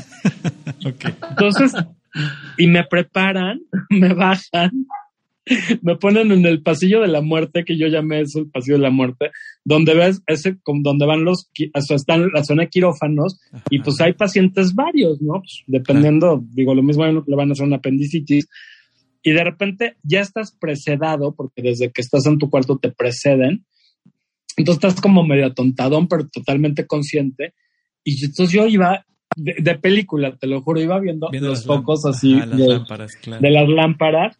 Este, y en, en esa ocasión me despedí de mis papás y de mi pareja en mi cuarto. Una despedida súper linda. No sé si súper linda es el término. Muy tranquila, como, como yo sabía Como consciente. que no iba a regresar. ¿sabes? O sea, yo, Wow. O sea, yo decía. cerraste ya- ciclo. ya- ya- sí, pero muy tranquilo, muy en paz. Te lo juro, ajá. yo decía, pues, pues mira, ma, pues si tenemos el 30, sí, este, y, y, y no nos, yo no me quiero convertir, que curiosamente fue algo que le repetí el día que la cremé, o sea, años después. Es, déjame vivir, déjame irme tranquilo y yo te prometo que te voy a dejar vivir tranquila. O sea, estamos bien, estamos cool, este, yo estoy muy tranquilo, pero aparte lo decía de corazón, ¿eh? Valga la expresión. Sí, no era, no era Este, este, no. nada más por calmarla. No, cero, yo estaba como muy tranquilo y dije, pues ya ni modo, pues si me tocó, me tocó y si, y si ya me tengo que ir, pues, pues ya me voy. Claro. Y empecé como en, en ese, en ese camino que lo veo, en- veo las luces del techo, pues iba como recapitulando toda mi vida, mi corta vida, porque pues estaba, estaba Treintón, en el tercer piso. Y este, y, y decía, y me empecé a acordar como de, de los momentos padres de mi vida y de mis amigos. Yo estaba muy enamorado en esa época, pues muy recién enamorado, entonces, este, pues iba contento, ¿sabes? Iba como al paredón, Sí. tranquilo. Al paredón, pero sabías tu culpa. Sí, tal cual. y- Yo- y yo me voy, sentía va, ¿no? O que- sea, me toca. Sí, yo decía, ¿sabes qué? A mí desde chiquito me, me, me enseñaron a ser echado para adelante, ¿sabes? Así de, pues órale, vas y, y mantener esta filosofía pues hasta ahorita. Pues, ya, pues me tocó, me tocó, ni modo, órale, vamos. Y, y si sale bien, pues qué padre, pero, pero yo sabía que no iba a salir bien. ¿sabes? O sea, ese 70-30 seguía como Claro, aquí en mi cabeza. sí, pesado. Y yo no quería de ninguna manera darle ilusión a mi, sobre todo a mi mamá era la que más como intensa estaba. Yo no quería ilusionarla, ¿sabes? Yo no quería decirle el típico, ma, nos vemos al ratito, este, todo va a salir bien. Porque, porque yo no fui educado así, ¿sabes? A mí no me educaron en, en el pensamiento mágico, no. A mí me educaron siempre a ver las cosas como frontalmente Con la realidad. las buenas y las malas. Sí. Entonces yo decía, pues, pues ni paper, pues está padre y, y vámonos todos contentos. O sea, Pues sí. estamos tranquilos. De mi pareja también me despedí súper bonito. Pero lo curioso de, este- de esta anécdota, de esta pequeña anécdota es que dos horas después de, de todo este show que te estoy Ajá. contando, me regresan a mi cuarto. Vas para No se pudo hacer en ese momento. Si vas para atrás, entonces imagínate, este, ahí fue la primera vez que me rompí. Pues sí. O sea, ahí sí me quebré, porque dije, a ver, espérate, yo ya hice todo Ya lo, estoy, lo- ya estoy emocionalmente listo. posible. Sí, ya, ya, o sea, ya, ya, ya trabajé el momento, ya me despedí, Claro. ya lo viví, ya sufrí, porque, porque obviamente sufrí. No se vale. O sea, yo ahí decía, es que no se vale, qué poca. Entonces, este, pues me regresan a mi cuarto, ¿no? Y, y, pues que no, que, pues que, que, que siempre no, que el doctor dijo que todavía no. Yo desconozco la razón, sé que fue un tecnicismo, pero este, de una de las prótesis que se necesitaban no estaba disponible. Y obviamente, pues los doctores no, no abren si no tienen todo. No, pues imagínate. Entonces, este, sí, digo, no, no podría ahondar en, en- como en el tecnicismo de qué fue, detalle, claro. pero pues eh, la, la operación llegó este, Sí, dos pero- días después. Pero ya habías pasado tu vida Pero- por el por el ojo de una aguja, o sea, ya habías sí, ya habías este, hecho ese hilo dorado para salir ya adelante y vas para atrás, ¿no? es que yo te diría, tuve mi muerte chiquita. Sí, sí, sí, de, de total, claro. Y aparte Entonces- dos días, o sea, lo que venía, do- 48 horas. Es que esas, eh, eh, en, en el momento, hace rato me preguntabas que si había tenido un momento difícil o duro, yo te diría que el único momento duro, así duro, desgarrador, fueron esas 48 horas. Porque, porque emocionalmente ya, ya me había dejado ir. No sé cómo explicárselos. Me encantaría encontrar como, como, Sí, ya, Eh, ya lo había soltado, había soltado. ya había O sea, soltado. Sí, ya estaba en paz, ¿sabes? Sí, Claro. ya había soltado con, con- conmigo, con mi familia, con mi entorno, con mi situación, ya me había no resignado, solo soltado. O sea, como que si claro. creyera en Dios, te diría, ya había puesto mis manos en su, mi vida en sus manos, pero Sí, bueno, sí, pues como sí. no creo, ya las había puesto en, en mí. Y de pronto, ese, ese rato, ahí sí me desmoroné. Pero aparte, fíjate qué chistosa es la mente, concatenando con lo que decía hace rato. Esas, yo me sentía mal, pero, pero no tan mal, ¿sabes? O sea, mal, pero le echaba ganas, diría, ¿no? Yo como, como que tomaba de mí para mí. O yo decía, necesito estar bien, necesito no dejarme caer, necesito estar fuerte. Y esos dos, esos dos días ya no pude, no, no tuve más de mí, ¿sabes? No, no tuve fuerza, no tuve energía, me sentí fatal físicamente, pero yo creo que todo eso era derivado de la emoción. O sea, ya estaba como, como que mi último manojo, mi último kilo de ganas, lo, o sea, eché toda la carne asado en mi despedida. Sí, sí. Estuvo tan emotiva y estuvo tan padre y estuvo tan... Porque además, se los cuento realmente de corazón, ¿sabes? O sea, cuando yo tuve esa, esa, te diría casi esa epifanía, esa revelación de, de ya me voy y, y, y todo cool, no pasa nada y todos somos felices y tengo una vida increíble y estoy muy contento, pues ahí eché todo. Entonces, pues cuando esas 48 horas, pues ya no tenía nada. Y esto, Claro. eso fue el momento más duro de, de como de, del pre. Y el momento más duro del post fue cuando me despierto después de varios días. Este, estaba intubado, obviamente, y estaba en la pecera. La pecera, yo le llamo, es la terapia intensiva, donde estás en un cuarto totalmente estéril, de vidrio, y lo único que veía enfrente, yo no podía mover la cabeza, estaba inmovilizado, está totalmente inmovilizado, intubado, no podía hablar, obviamente, y lo único que veía era un reloj que estaba justo enfrente de mi cama, que es el reloj de las enfermeras. ¿sabes? O sea, no estaba dentro de, de mi cubículo, estaba en, en- la- Las terapias intensivas suelen ser redondas para que tengan como un campo de visión este, como generalizado. Y entonces el reloj estaba justo enfrente de mí. Pues na- nada, imagínate que estás, no tienes noción del tiempo, Ajá. Sí, porque está sedado. no tienes dónde que, o sea, y no sabes ni siquiera si, o sea, yo dec- o sea, es que es como muy chistosa la anécdota, porque me acuerdo perfecto sentir perfecto cuando abro los ojos, pero los tienes como pegados, ¿sabes? Se te pegan Ajá, de, sí, sí. de, pues, de que no los has abierto. Entonces los tienes todos lagañosos, entonces como abrirlo es, te cuesta como trabajo. Y yo sentí el, o sea, ¿qué es lo que le- les decía al principio? Es la primera vez que sentí los latidos, porque late súper fuerte, porque estás ayudado por, mm, o sea, tienes un desfibrilador, Sí, sí. tien- o sea, estás conectado a cosas, entonces sientes mucho más las, las, como tus órganos. Entonces me acuerdo que empiezo a despegar los ojos, como medio abrirlos totalmente atontado. Todo es blanco, o sea, todo es un espacio eh, como totalmente eh, eh, Sí, como diáfano. Sí, sí, sí. Sí, pero además sin color y sin nada. o sea, no tienes ninguna referencia, no hay ventanas, no hay nada, no sé si es de día, si es de noche. Y de repente, y empezaba a oír el tic, tic, O sea, el tic-tac que, que les comento, y, a oír el corazón. O sea, oírlo y sentirlo. Es impresionante. O sea, es. Porque es cuando empiezas, o yo empecé a tomar conciencia de que, de que sí había regresado, de que aquí estaba, ¿sabes? Que, que era como el, el.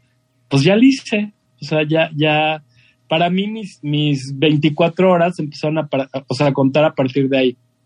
Claro. Así de, pues ya, ya las pasé, ya, ya, pues ya, porque aparte tuve una operación larguísima. De hecho, fue un pinzamiento. Normalmente los pinzamientos, por cuestiones de orden técnico, no pueden ser mayores a dos horas o no deben de ser mayores a dos horas por el tema de que no tengas afectación cerebral. El pinzamiento es cuando no tienes el corazón, te pinzan las arterias con, pues, una pinza y, estás conectado a una bomba, pero las bombas, este, pues tienen un, o sea, bombean de forma totalmente regular y entonces pues, no tienes un flujo continuo, no tienes un flujo natural, más bien. Y hay mucho riesgo de afectaciones cardiovasculares, bueno, más bien cerebrovasculares. O sea, como que pues tengas eh, daños, este, pues que a veces pueden ser hasta irreversibles. Entonces, normalmente no se recomienda que, sea, que tengas más de dos horas. Yo tuve cuatro horas, tres horas, 40 minutos, un poquito así de, de pinzamiento. O sea, que estuve conectado a una bomba. Sí, que estás como en un bypass para que, para que tu cuerpo tenga esa vida, ¿no? Está, estás atendido por máquinas y todo esto, ¿no? Sí, entonces, este. de pronto, pues sí, fue, fue como, era impresionante para mí porque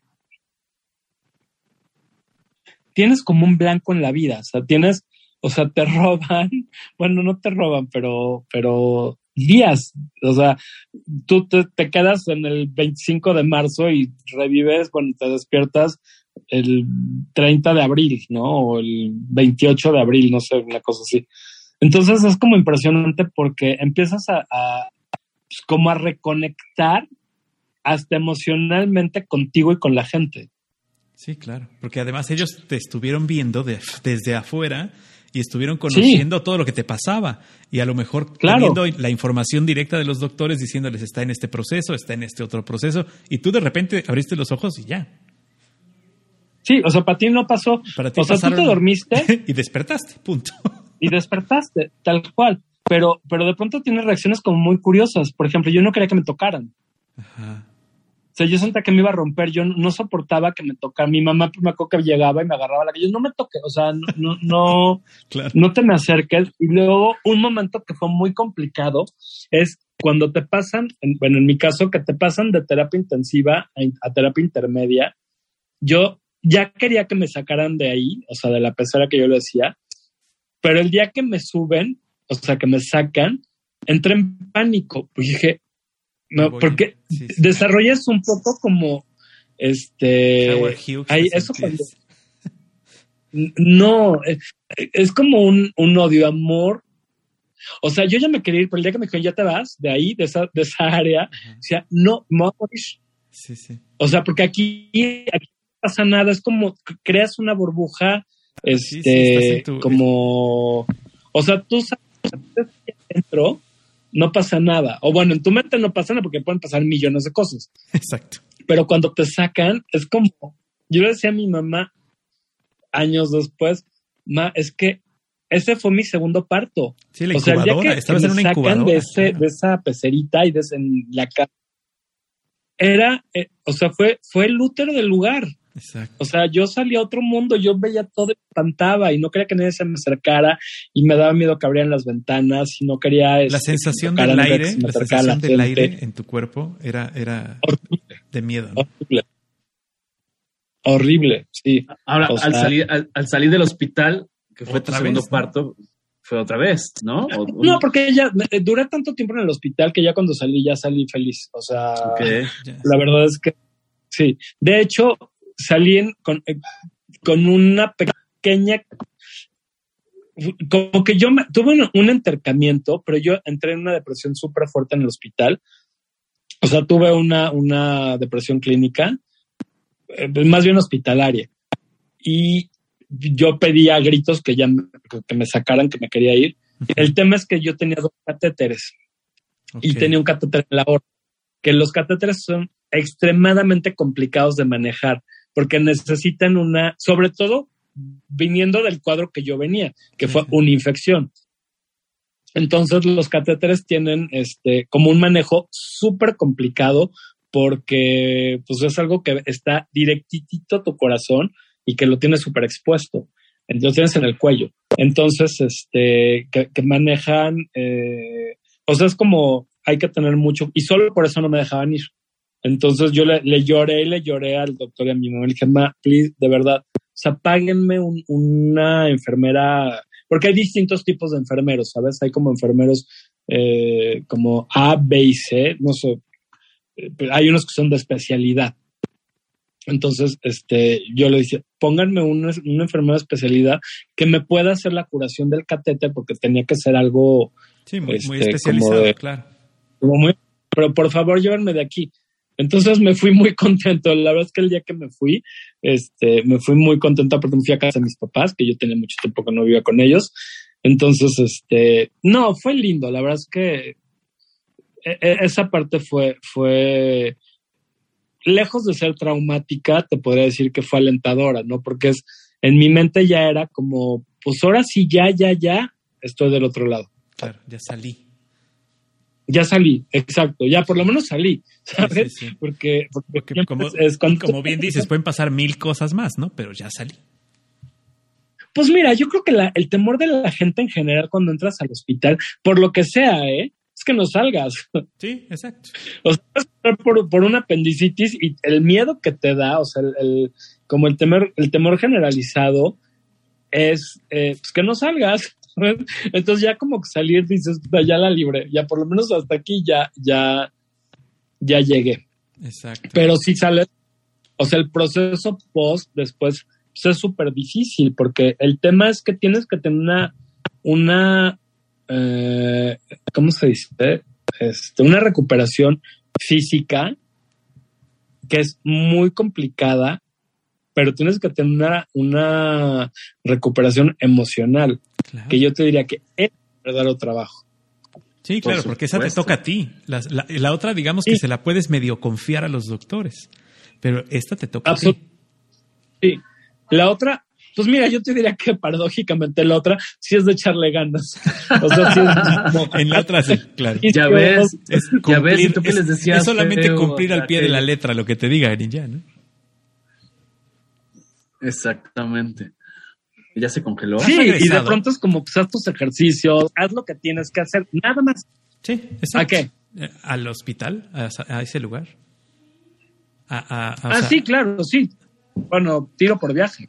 Y este, Es mi segunda. es tu segunda casa, pero has regresado, o sea, ya, ya eh, has conocido, o sea, con el doctor te ha dicho, mira, aquí te, aquí te acostamos, aquí te hicimos esto, este es el quirófano. No, No, no, o sea, No, no, has tenido son esa, áreas- esa- esa curiosidad tan grande, no. Pues mira, yo creo que aunque la tuvieras son áreas restringidas. Sí, es, es complicado, ¿no? Sí, o sea, tendría que tener como pues, mucha cuatitud con alguien para que, Para que lo para entrara. Pero Sí. si, si proponemos hacer un documental de Netflix, a lo mejor lo logramos. Pues mira, la verdad es que sería como algo interesante por una razón. Es que ni me acuerdo. O sea, Claro. o sea, te- te- a, a toro pasado te diría, tengo como flashazos de, de Seguramente, claro. como tu, de tu cerebro debe haber registrado como de algo. momentos, sí.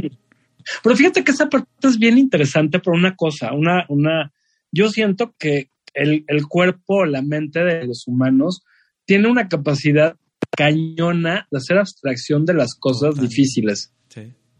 Yo no me acuerdo para lo único que me acuerdo muchísimo que, que hubo un tiempo que yo decía esto es la neta tenía en, en no me estaba como muy no inmovilizado total pero no me podía mover mucho.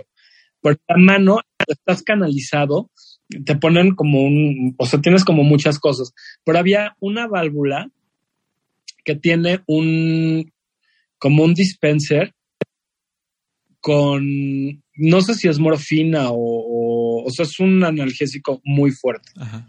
Y solo es una dosis, o sea, tienes ese shotcito, lo tienes para casos de emergencia. O sea, es Sí, sí. como, y entonces te duele. el algólogo, sí, y el algólogo me decía, a ver, establezcamos una, este, Un protocolo. como un, un, un- no, como un rango de dolor. Un rango, ah, claro. claro, sí, sí. Si sí. estás entre el 1 y el 6, pues aguántate, mano.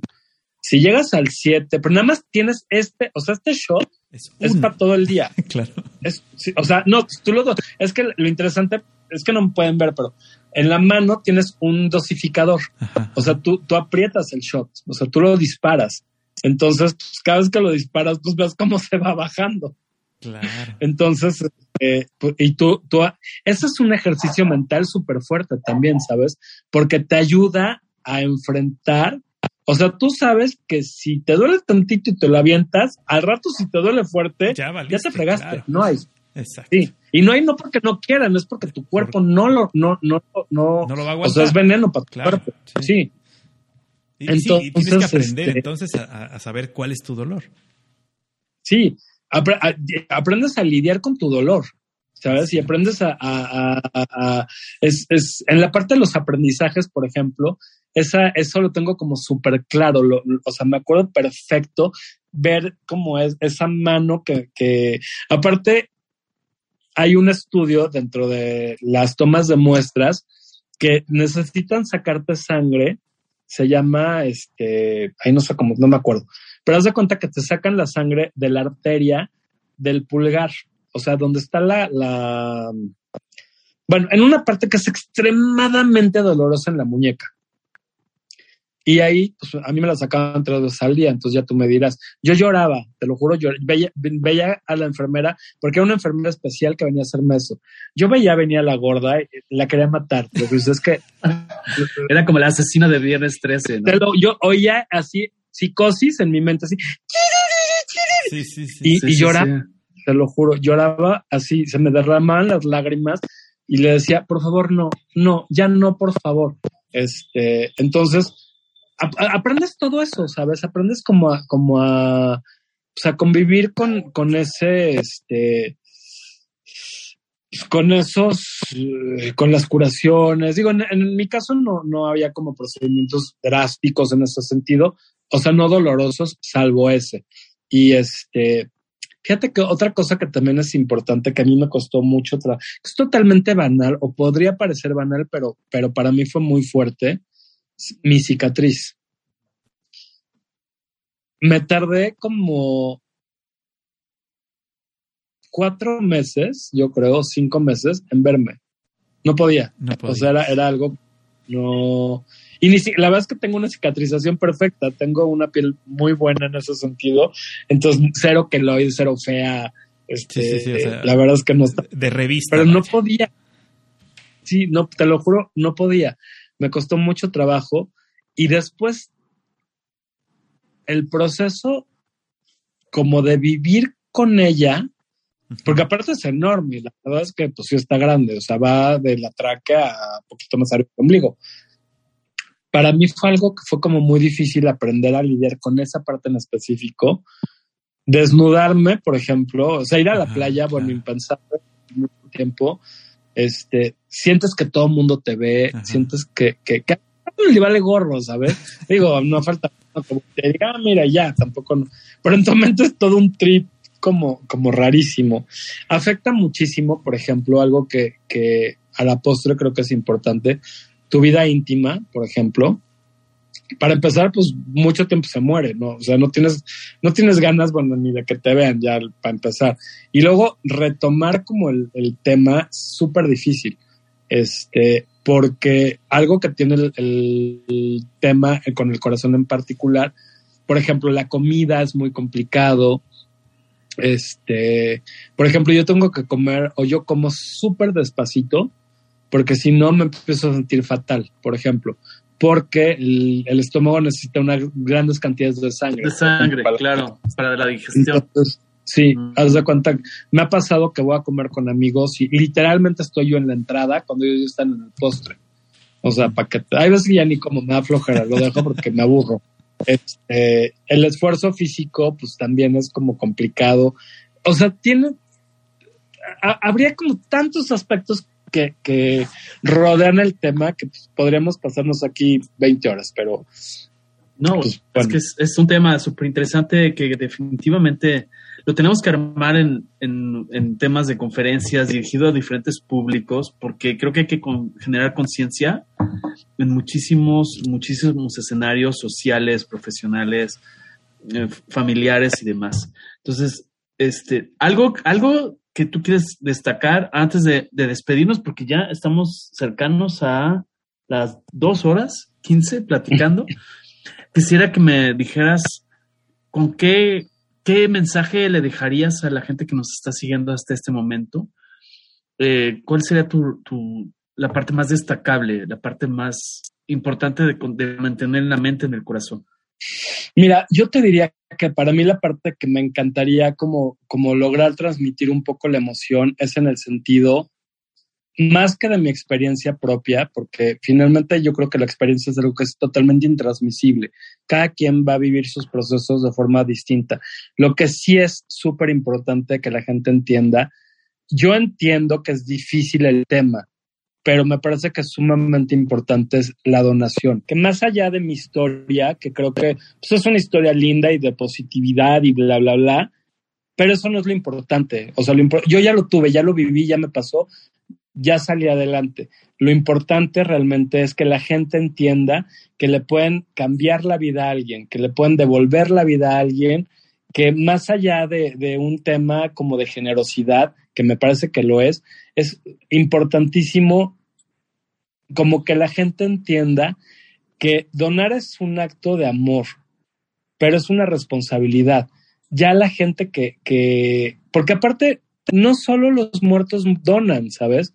O sea, digo, yo entiendo que está mucho más difícil donaciones en vida, que también se pueden, pero bueno, eso ya es una decisión personal. Tú decides si en vida quieres donarle tu riñón a alguien que lo necesita.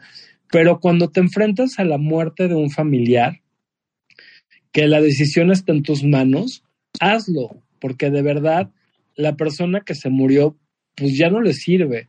Y se, oye, quizás se oiga cruel, y quizá la gente que me escucha puede decir que lo digo con una extrema frialdad, pero ya se murió, ya no le sirve a nadie, ¿sabes? Ya, ya eres, ya eres un, ser inerte.